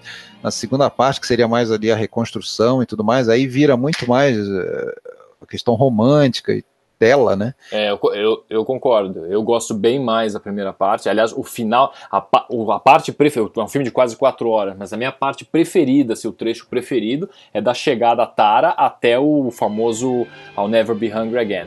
Para mim, ali, a chegada, a volta pra Tara, para mim, é o, é o ponto alto do filme. Ela volta enquanto Uma das pai, grandes né? cenas do filme também, né? É, pra mim é, é uma das né? maiores cenas do cinema, não só do filme. É a melhor cena do filme disparado para mim ali e uma das melhores cenas é. do cinema. Tudo aí, tudo casa bem. A fotografia maravilhosa, a interpretação. Maravilhosa, o rosto dela na penumbra, né? A sincronia da trilha sonora do Max Steiner, que a gente não falou ainda, é, é tudo perfeito. Ali é uma cena impecável. Impecável. Ah, eu tenho minhas críticas ao Max Steiner, principalmente no início do filme, cara. É me incomodou muito aquele. que a gente já falou, né? O Mickey Mouse dele, né? Aquela. Pô, praticamente, cara, no sei lá, 20, 30, aí já tô chutando, minutos iniciais do filme. Praticamente não tem uma cena que não tem uma música ali por trás dando um, um tom, entendeu? Cara, foram 2 horas e 36 minutos a trilha completa, 99 Olha peças só. musicais. Foi Não, a maior trilha tempo, então composto em tempo, tempo recorde, hein? 12 semanas. Ele foi chamado lá no final, né? Não foi um negócio, ó, vamos começar a fazer, pensar numa trilha. O negócio foi a toque de caixa. Ele, ele fez um milagre ali. Essa que é a verdade. É. Mas o tema de Tara é um dos temas mais conhecidos. Ele era da Warner, né? Ele foi emprestado, nesse caso aí, sem muita, muito drama, né? Ele foi emprestado ele já conhecia o Selznick, já tinha trabalhado com o Selznick na RKO. É, fez King, King Kong, Kong né? dele. É.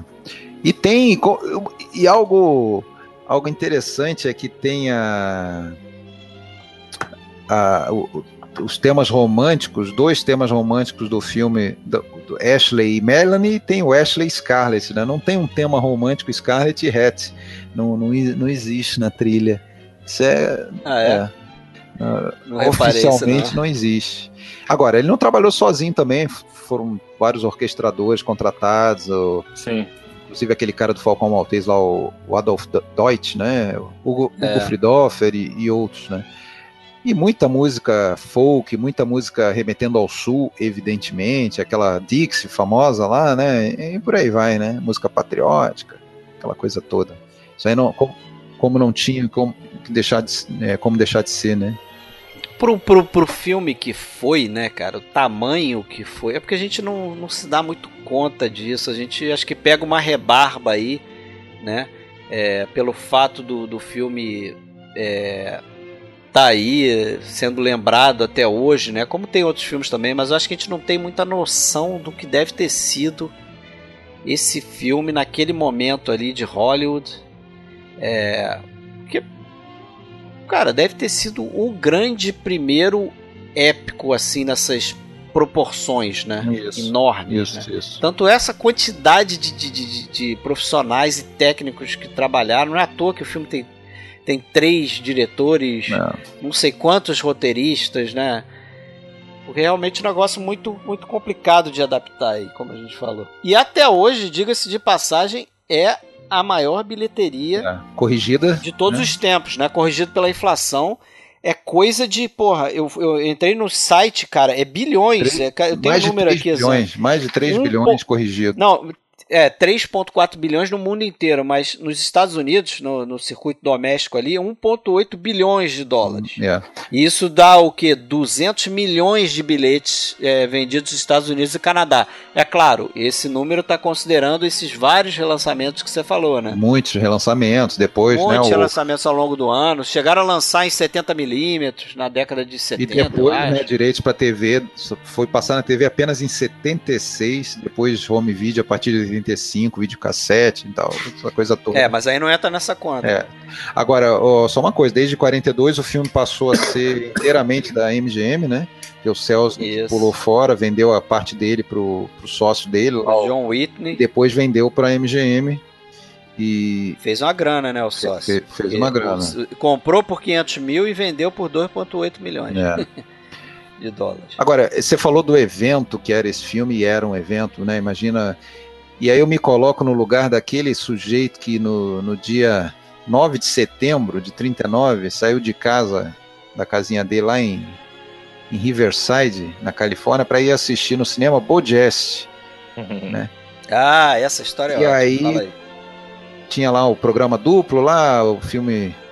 Primeiro filme Noites Havaianas, aí vai começar o Bojess, eles interrompem, entram lá, vamos passar um filme aqui para vocês avaliarem pré-estreia, ninguém, depois que começar ninguém pode sair mais, aquela Quem coisa quiser toda. sair, sai agora, senão não volta, não sei o quê. Ah, qual filme que é, qual filme que é, aí começa, e porra, e, e claro que todo mundo já sabia que estava para ser lançado em pouco tempo, aí o, e o vento levou, né, e quando começa ali, aquela...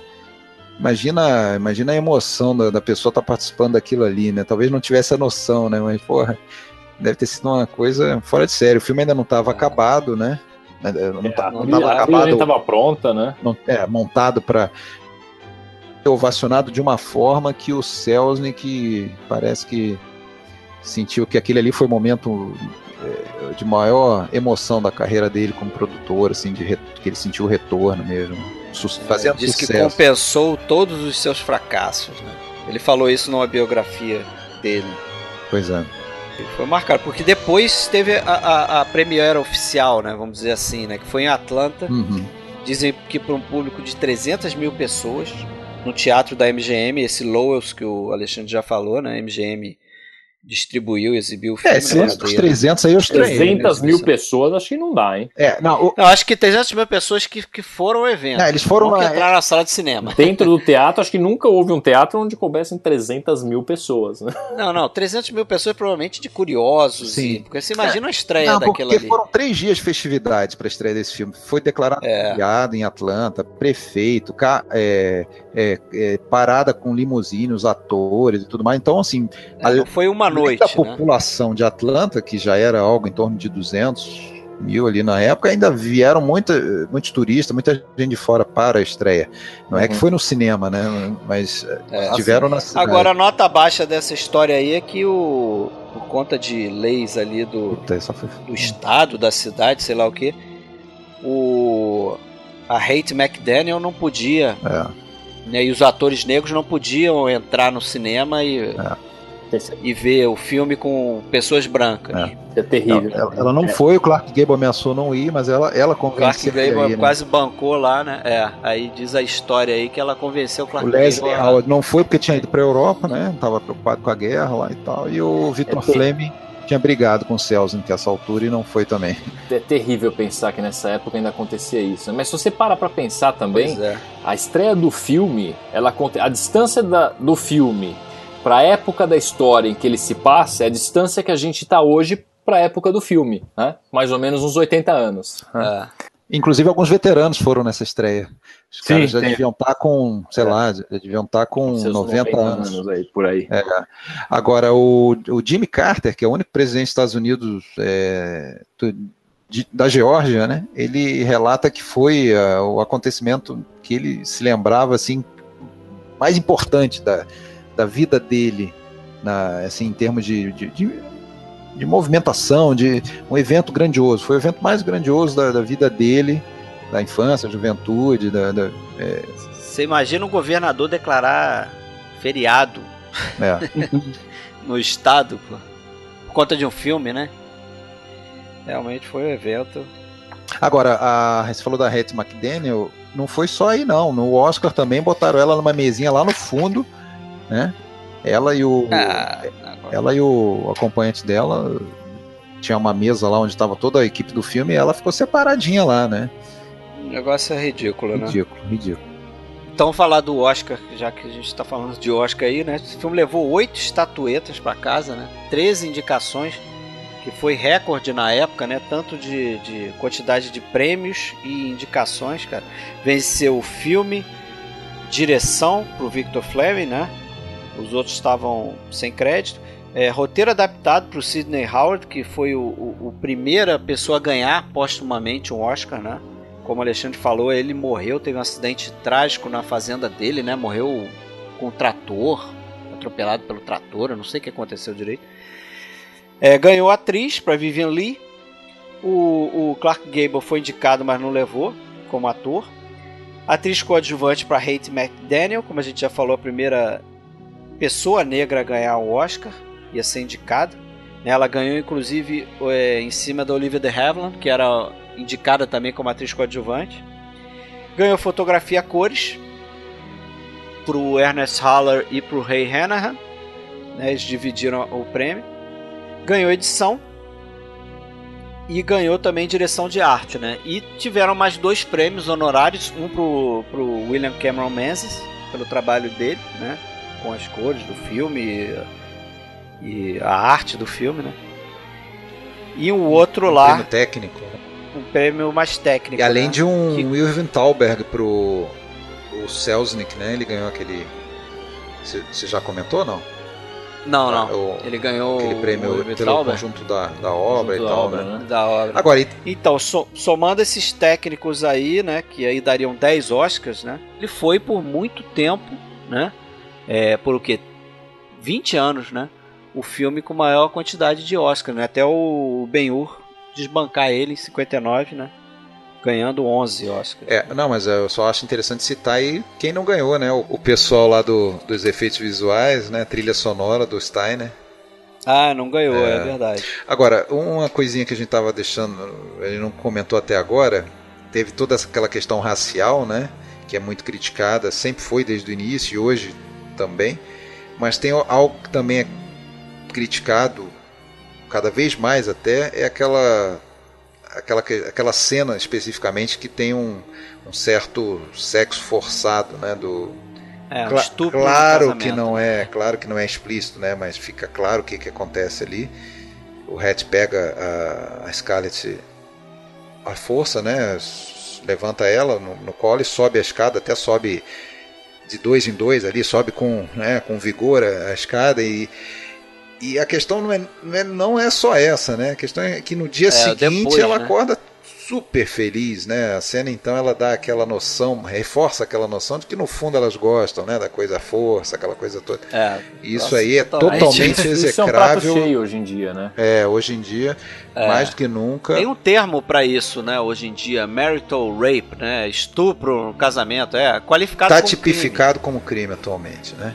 É. Mesmo dentro da relação marital não tem que ter o consentimento, né? Então, óbvio, né? É, óbvio. É, mas então, a velha história do, do contexto da época É, em que o, que o isso, filme está isso. retratando, né? é, ninguém tá lhe defendendo, Defendendo, olha, isso assim aqui que o como homem deve exemplo, ó, fazer. façam assim. É assim que o homem deve fazer, enfim. né? É. É isso aí. E as continuações, hein? As brilhantes continuações. Bom, houve um filme. livro, né, chamado Scarlet. Isso, que virou série, né? Esse eu não li e nem lerei. É, e, de- e aí fizeram uma minissérie para televisão chamada. É, chama, Scarlet, chamada, né? chamava Scarlet. 94. Aqui foi lançado em. acho que em VHS, depois em DVD, com o brilhante título de E o Vento Levou Dois. né? Eu cheguei a assistir Eita, esse nós. filme. Com o Timothy, Dalton, nosso é o 007. 007, aquele, aquele Fazendo Red, Red Butler, Butler, né? com um Canastrão com que um só furo ele. no queixo. É, o que eu posso dizer sobre esse, esse filme, né, o E o Vento Levou Dois, é que tudo que eu lembro dele é que ele é com o Timothy Dalton. Acabou, é isso. É isso que eu me lembro. Então aí dá pra ter uma ideia da, da importância e do impacto que, que ele teve, né? Enfim. Quem quiser, quiser ver, fica à vontade. No A- YouTube, que tem, tem É, cenas... eu não vou ver de novo, eu acredito que o Fred e o Alexandre também não, não se interessem, né? Nem teria. Irrelevante. Totalmente irrelevante. o, o, o Reis Office encrencou com lá o- aquela fala famosa perto do fim, né? O No final, né? Franklin, my dear, I don't give a damn. O tal do damn. Isso tá no, tá no livro um pouco diferente, né? No livro ele fala My dear, I don't give a damn. Mas a palavra lá, a tá palavra lá. No tá filme lá, eles mudaram né? pro Frankly, my dear, I don't give a damn. É, o problema era damn, não era o Franklin. Né? O problema era usar essa palavra que, que seria alguma coisa. E não, não, não, não é exatamente um palavrão, mas é uma linguagem um pouco vulgar. Mas na época eles pegavam Isso. tudo, né? Se fosse traduzido ao pé da letra, seria algo como eu, eu tô me lixando, né? Eu, é, mas eu tô pensando o que que seria o equivalente na linguagem atual, Sei- né? é, na Hoje seria I don't give a rat's ass. Não Não, no, português, né? Exatamente. Uma bunda de é, rato. Seria o teu cu. É, não, não, nem, não tem, teria esse peso, né? Na época seria algo do tipo, eu estou tô um pouco me lixando. Tô né? cagando. É, É, tô algo cagando. assim mesmo, né? Inclusive, na, na dublagem. Aliás, uma parte aqui. A dublagem desse filme, a gente sempre critica as dublagens, tudo. Vocês Adoro. provavelmente conheceram esse filme dublado, assim como eu, né? A Sim. primeira vez que eu vi esse filme, até como curiosidade, esse filme foi passado na Rede Globo nos anos 80. Em três dias, eles dividiram o filme, que era muito longo, em três dias eles passaram. Aí eu assisti minissérie, em três capítulos. Eu assisti, foi a primeira vez que eu vi, dublado, obviamente. Em 1989, o filme completou 50 anos. E aí eles fizeram um especial, um cine especial na Globo também, apresentado pela Regina Duarte. E ela apresentava o filme pela primeira vez exibido na televisão, na íntegra, sem cortes. E o filme passou do início ao fim sem comercial. Imagina Olha pro cara só. que tem um videocassete Bons na tempos, época, né? aquilo era um. Ah, SLP, Nossa meu amigo. senhora. E aí, Mandou o SLP ali, vamos lá. Sensacional. SLP, sempre gravava em SLP, a fita lá no videocassete gravada na íntegra, sem nenhum corte. Né? Eles passaram. E, logicamente dublado, né? Mas a dublagem desse filme é muito boa. Olha, eu hoje, vou, quando você, eu vou confessar pra vocês. Podem me crucificar. você prefere ele dublado. Prefiro ele dublado, cara. E assistir dublado agora na revisão. Herege. Pô, é, É herege. acho muito bom. Acho que eu nem conheço a voz da, da Cara, Vivian Lee. não. O, o problema pra mim da dublagem, cara, vocês percebam isso aí. Vocês devem perceber com certeza. O problema pra mim não é nem a dublagem, é trilha a trilha, de A ruído trilha do filme muito, é. que é Isso. a trilha de ruído fico- do é, filme é comprometida, mas- totalmente Não, comprometida. só uma coisa, eu já assisti o filme no áudio original. Não tô falando que eu só vi Claro. dublado até hoje. Mas eu, go eu, Você, eu você gosto. perde a nuance, às vezes, daquele, daquele sonzinho, aquela Verdade. ambiência Não, do não, filme, ver- de repente ver- da fazenda. Verdade inquestionável, mas que a dublagem é muito. E eu vou falar uma coisa: eu assisti legendado agora, né, em inglês de novo, tudo, mas depois que acabou, fiquei com vontade, falei, pô. A próxima vez que eu assistir, eu vou assistir dublado de novo, sabe? É, não. Porque aquele filme. E, e assim, mesmo as frases. A, a porque assim, a dublagem, né? Pô, você tem que partir do, do pressuposto que pô, o cara tá lá, ele tem que reinterpretar o que um ator já interpretou, totalmente fora de contexto, num estúdio, É. vendo a cena, né? E a, e a interpretação deles é magnífica, né? É magnífica. É, A, a frase final, eu comecei a falar isso pela frase final, é, né? O Red fala, francamente querido, eu pouco me importo, né? Que é um uma frase leve até, não tem nada, nenhuma conotação chula, nada disso, É. não tem nenhum problema. Mas cai muito bem, casa muito bem, fica, fica perfeita, né? E, enfim, Legal. acho Eu, que me- eu lembro, eu lembro muito da voz do aí, vou citar aqui, senão a gente vai ser crucificado, porque a gente não falou nele. Falamos em diversos atores, mas não falamos Thomas Mitchell, né? Ah, porra. Baita que do- é um ótimo ator coad- coadjuvante, né? E Fez o talvez no melhor ano dele, né? 39. melhor ano, né? Cinco grandes filmes Fez ele no tá Tempo das ano. Diligências. Mulher faz o Homem, né? E o Vento Levou, o Tempo das Diligências e A Mulher Faz o Homem, Paraíso Infernal e o Corcunda de Notre Dame ele tá também. E logo depois ele faz A Felicidade Não Se Compra também, né? Depois, né? Anos depois. Mas também tem o papel marcante lá, é o tiozão que perde o dinheiro, né? Muito bom ator também. Mas, vocês têm mais alguma coisa aí pra complementar, certamente, né? Porque É, eu só queria eu só queria que a gente que cada um de vocês citasse qual a tua cena preferida do filme. cena preferida. Eu vou, eu vou citar, é, vou começar já que eu fiz a pergunta. É, eu, eu realmente acho que aquelas, aquele plano né, da, do, é, nunca mais passarei fome novamente, posso ter que roubar, tá, é, enganar, trair, escambau, matar, e que a câmera né, se, se distancia, e mesmo sabendo que ali aquele fundo é todo artificial, é bonito pra caramba. Eu, eu, eu gosto muito daquele, eu me arrepio quando eu vejo aquilo ali. Por Deus, eu juro. Por Deus, eu juro, eles não vão acabar comigo. Eu vou passar por tudo isso e quando terminar, jamais sentirei fome de novo. Nem eu, nem minha família. Mesmo tendo que matar, mentir, roubar ou trair. Eu juro por Deus, jamais sentirei fome novamente.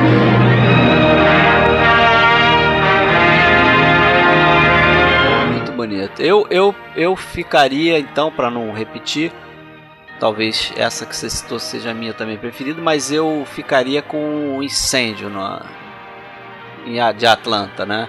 Aquela, aquele portão do, do King Kong caindo em chamas, né? Apesar de que a gente vê ali uns defeitinhos especiais, né? Tem uma hora que cai um, como se fosse uma tora de madeira em frente à carruagem, você vê que tá meio transparente, né? Ah, mas É, é, fizeram. porque eles Não, fizeram não, pra tá dimensão dentro da coisa, se você contexto. para pra pensar que aquele, aquele Sim, incêndio não, foi o filme- real, o filme né? de 1939. Não, o maior né, defeito, já que você falou de defeito, o maior defeito especial que tem nesse filme pra mim é na chegada da- das carruagens Ah, no, em 12 Oaks pro churrasco, que você vê aquilo ali é não- tudo pintado.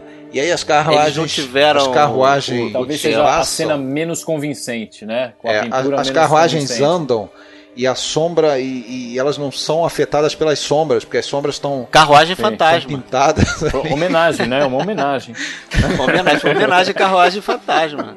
Do Ciostro, certamente. Tá. Não, e as, as, pinturas em geral são muito boas, né? Aquela história de, por exemplo, que dentro, né, nos os interiores dos prédios, que o teto nunca existia, era tudo pintado. Você não percebe Sim, isso vendo o filme. boa, Nem hoje em boa. dia, vendo em Blu-ray, você não percebe que É aquilo era só uma verdade. pintura, né? É, é realmente muito bem É verdade. feita. É, ah, são, são várias, né? A minha cena A tua cena, preferida, tua eu já, cena. já tinha até comentado, né? A minha cena preferida é a do I'll Never Be Hungry Again. Mas Eu roubei ela de você. mas, é, mas tem, tem algumas cenas assim que. O evento levou, na realidade, pra mim, é é uma sucessão de boas cenas. Né? Eu não vejo nenhuma cena que eu falo, nossa, essa cena é chata demais, que chato, vamos passar logo essa parte. Eu, eu gosto de todas as cenas que, que, que passam, mas enfim. é, eu gosto muito da cena, acho assim. Eu lembro até hoje, a primeira vez que eu assisti o impacto que tem quando a Scarlett volta pra casa e encontra a mãe morta ali. Isso é outra coisa que o, que o roteiro modificou, né, em relação ao livro, me lembrei agora que quando ela volta pra Tara, obviamente a mãe tinha morrido e já estava enterrada. Mas, poxa, o impacto é muito maior. Né? E a iluminação É. daquela sala, a iluminação toda de baixo, projetando aquela sombra na parede, com a mãe ali, com aquela a luz meio azulada no rosto, como o cadáver ali, aquela cena é muito impactante, né? Aliás, sombra, né? Aquela cena da, de uma enfermaria que tá, a, tá a Scarlett e a Melanie, e a gente vê uma sombra enorme É, das é, duas é a hora atrás. que vão amputar a perna do, do soldado, né? A hora da, da amputação. Não, eu- não, eu- assim. Ah, a cena do, é do tirambaço na cara também, quando aquele é, soldado do, Yankee invade a, do a Yankee casa, invade a propriedade, né? E ela dá aquele tiro no, no rosto. Também é marcante. Várias, várias cenas. A cena da, da menina, da fi- filha lá caindo do cavalo. correndo, né? O próprio Thomas Mitchell, Repetindo, né, o que tinha acontecido. Não, e com o o pai, eu, né? eu gosto É, muito. O filme, cena, o né? filme ele simplifica algumas coisas. Aliás, eu ia comentar isso, eu acabei até esquecendo, deixa eu comentar agora. É, o filme é sobre a guerra e tudo, mas não existe uma cena de batalha, né? É verdade.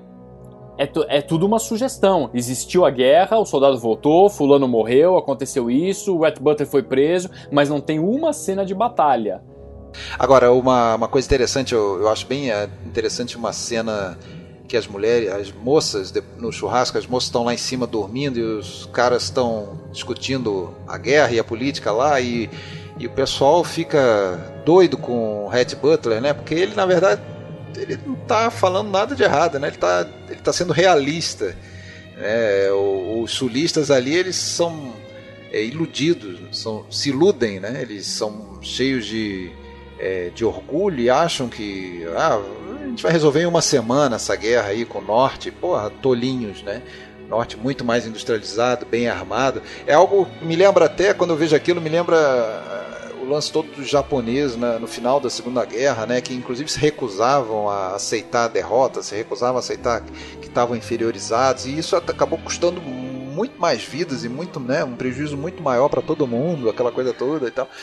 Enfim, é, e aí depois começa a guerra, eles têm umas vitórias iniciais, aquela coisa de furar bloqueio e tudo mais, né? E depois só tomam, né, na cabeça e, e ainda acham que, que vão vencer no final, né? Aquela coisa orgulhosa. E o Hatch, ele é execrado daquele salão ali porque ele tá falando a verdade, né? É, e, e aí logo já emendo numa cena também que é muito boa, que sempre gosto de rever, que é a cena da biblioteca, né? Ah. Pois é, mas o que, que ele tava fazendo na biblioteca ali? Ah, ele, ele se Ele retirou e foi dar uma deitar deitada ali no no. sofá, ué. Depois Ah, no sofá. foi lá, tô, comer um churrasco, tava, ah, vou dar uma deitada. E ele não ia perder a oportunidade. né? Convenientemente, né? É, Tá foi fazer uma siesta ali, tava ali. Levou quase uma na cabeça. Tá certo. Ah, e outra, e outra coisa de cena que a gente acabou não falando, vocês talvez tenham lido isso, que é uma, uma curiosidade. Na cena, quando as mulheres estão lá na casa da Melanie esperando eles voltarem lá do, do revide que eles vão fazer lá pro tal do Shantytown, onde a Scarlett foi atacada, é, o Selznick chegou a pedir é uma orientação, pediu uma dica de como criar um suspense Ah, naquela cena para ninguém mais, ninguém menos que Alfred Hitchcock que chegou a, Ah, a dar umas legal. sugestões, né, de como deveriam ser os planos no rosto de quem, que deveria mostrar eles fora da casa. É, ele, ele tava produzindo o Rebeca com o Hitchcock. então, já tá, direção, e ele né, chegou a pedir época. uma opinião de, de como fazer né? essa cena. No final parece que não usou nada. O Hitchcock falou, falou, mas ficou por isso mesmo. Mas é interessante que ele tenha. Típico Celso, né? Que É. deve ter passado um memorando. Senhor Hitchcock, não vou usar nada do que você falou. E aí ali naquela cena tem uma ponta do, do Ward Bonds, né? Tem, Um é, ator clássico, clássico ator do John, Ford, né? é, Falcão Maltese e tudo mais. E faz, faz o papel de forma competente também, como sempre, né? Mas é isso aí, pessoal. Próximo episódio que lançaremos, segundo do ano, Assalto ao Trem Pagador. Filme brasileiro, mais um filme brasileiro aí pra nossa galeria. E só, é isso, só, cara. só Obrigado aí. uma coisa, você tá terminando aí, Fred, mas a gente começou essa conversa falando de uma coisa e a gente falou que depois ia falar disso que você considera a Casa Blanca melhor que o Vento Levou. Só pra deixar claro. Esclarecer. Você acha superior não? Na minha opinião, pessoal, sim. Sim. Sempre achei. Alexandre. Se, bom, Difícil, cara, difícil. Mas em, em qual sentido você tá falando? No sentido de qual filme você gosta mais? Faz dos grandes clássicos. Eu gosto mais de Casablanca e o Vento Levou. Sem, né? Filme Não, que eu- Tem que fazer não- uma lista de não dois filmes que eu gosto, com evidências, né, científicas. É aquela coisa assim de paixão, né? Ah, cara, eu não, É. não, não saberia escolher pau a pau. Eu gosto dos dois. Eu gosto dos dois. Eu tenho a tendência de gostar mais do que tá mais recente. é, Mas é, frente. Então o vento é, levou, o pronto, vento 2 a levou, 1 pronto. Não, mas isso.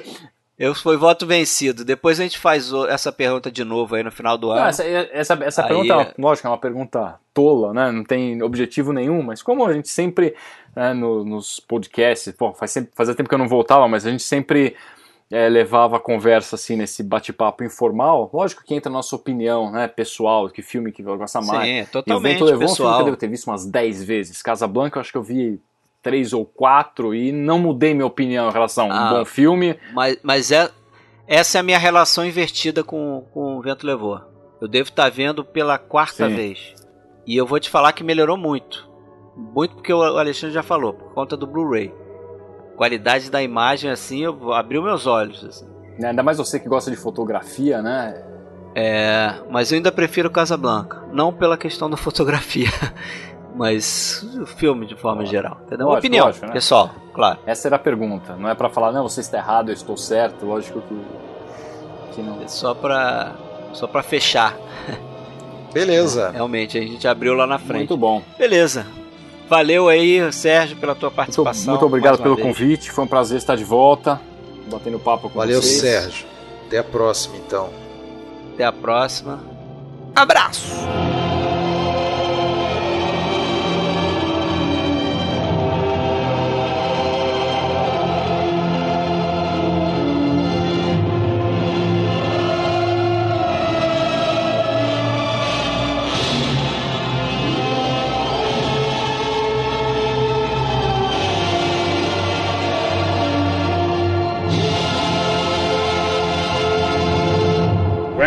Dear, I don't give a damn.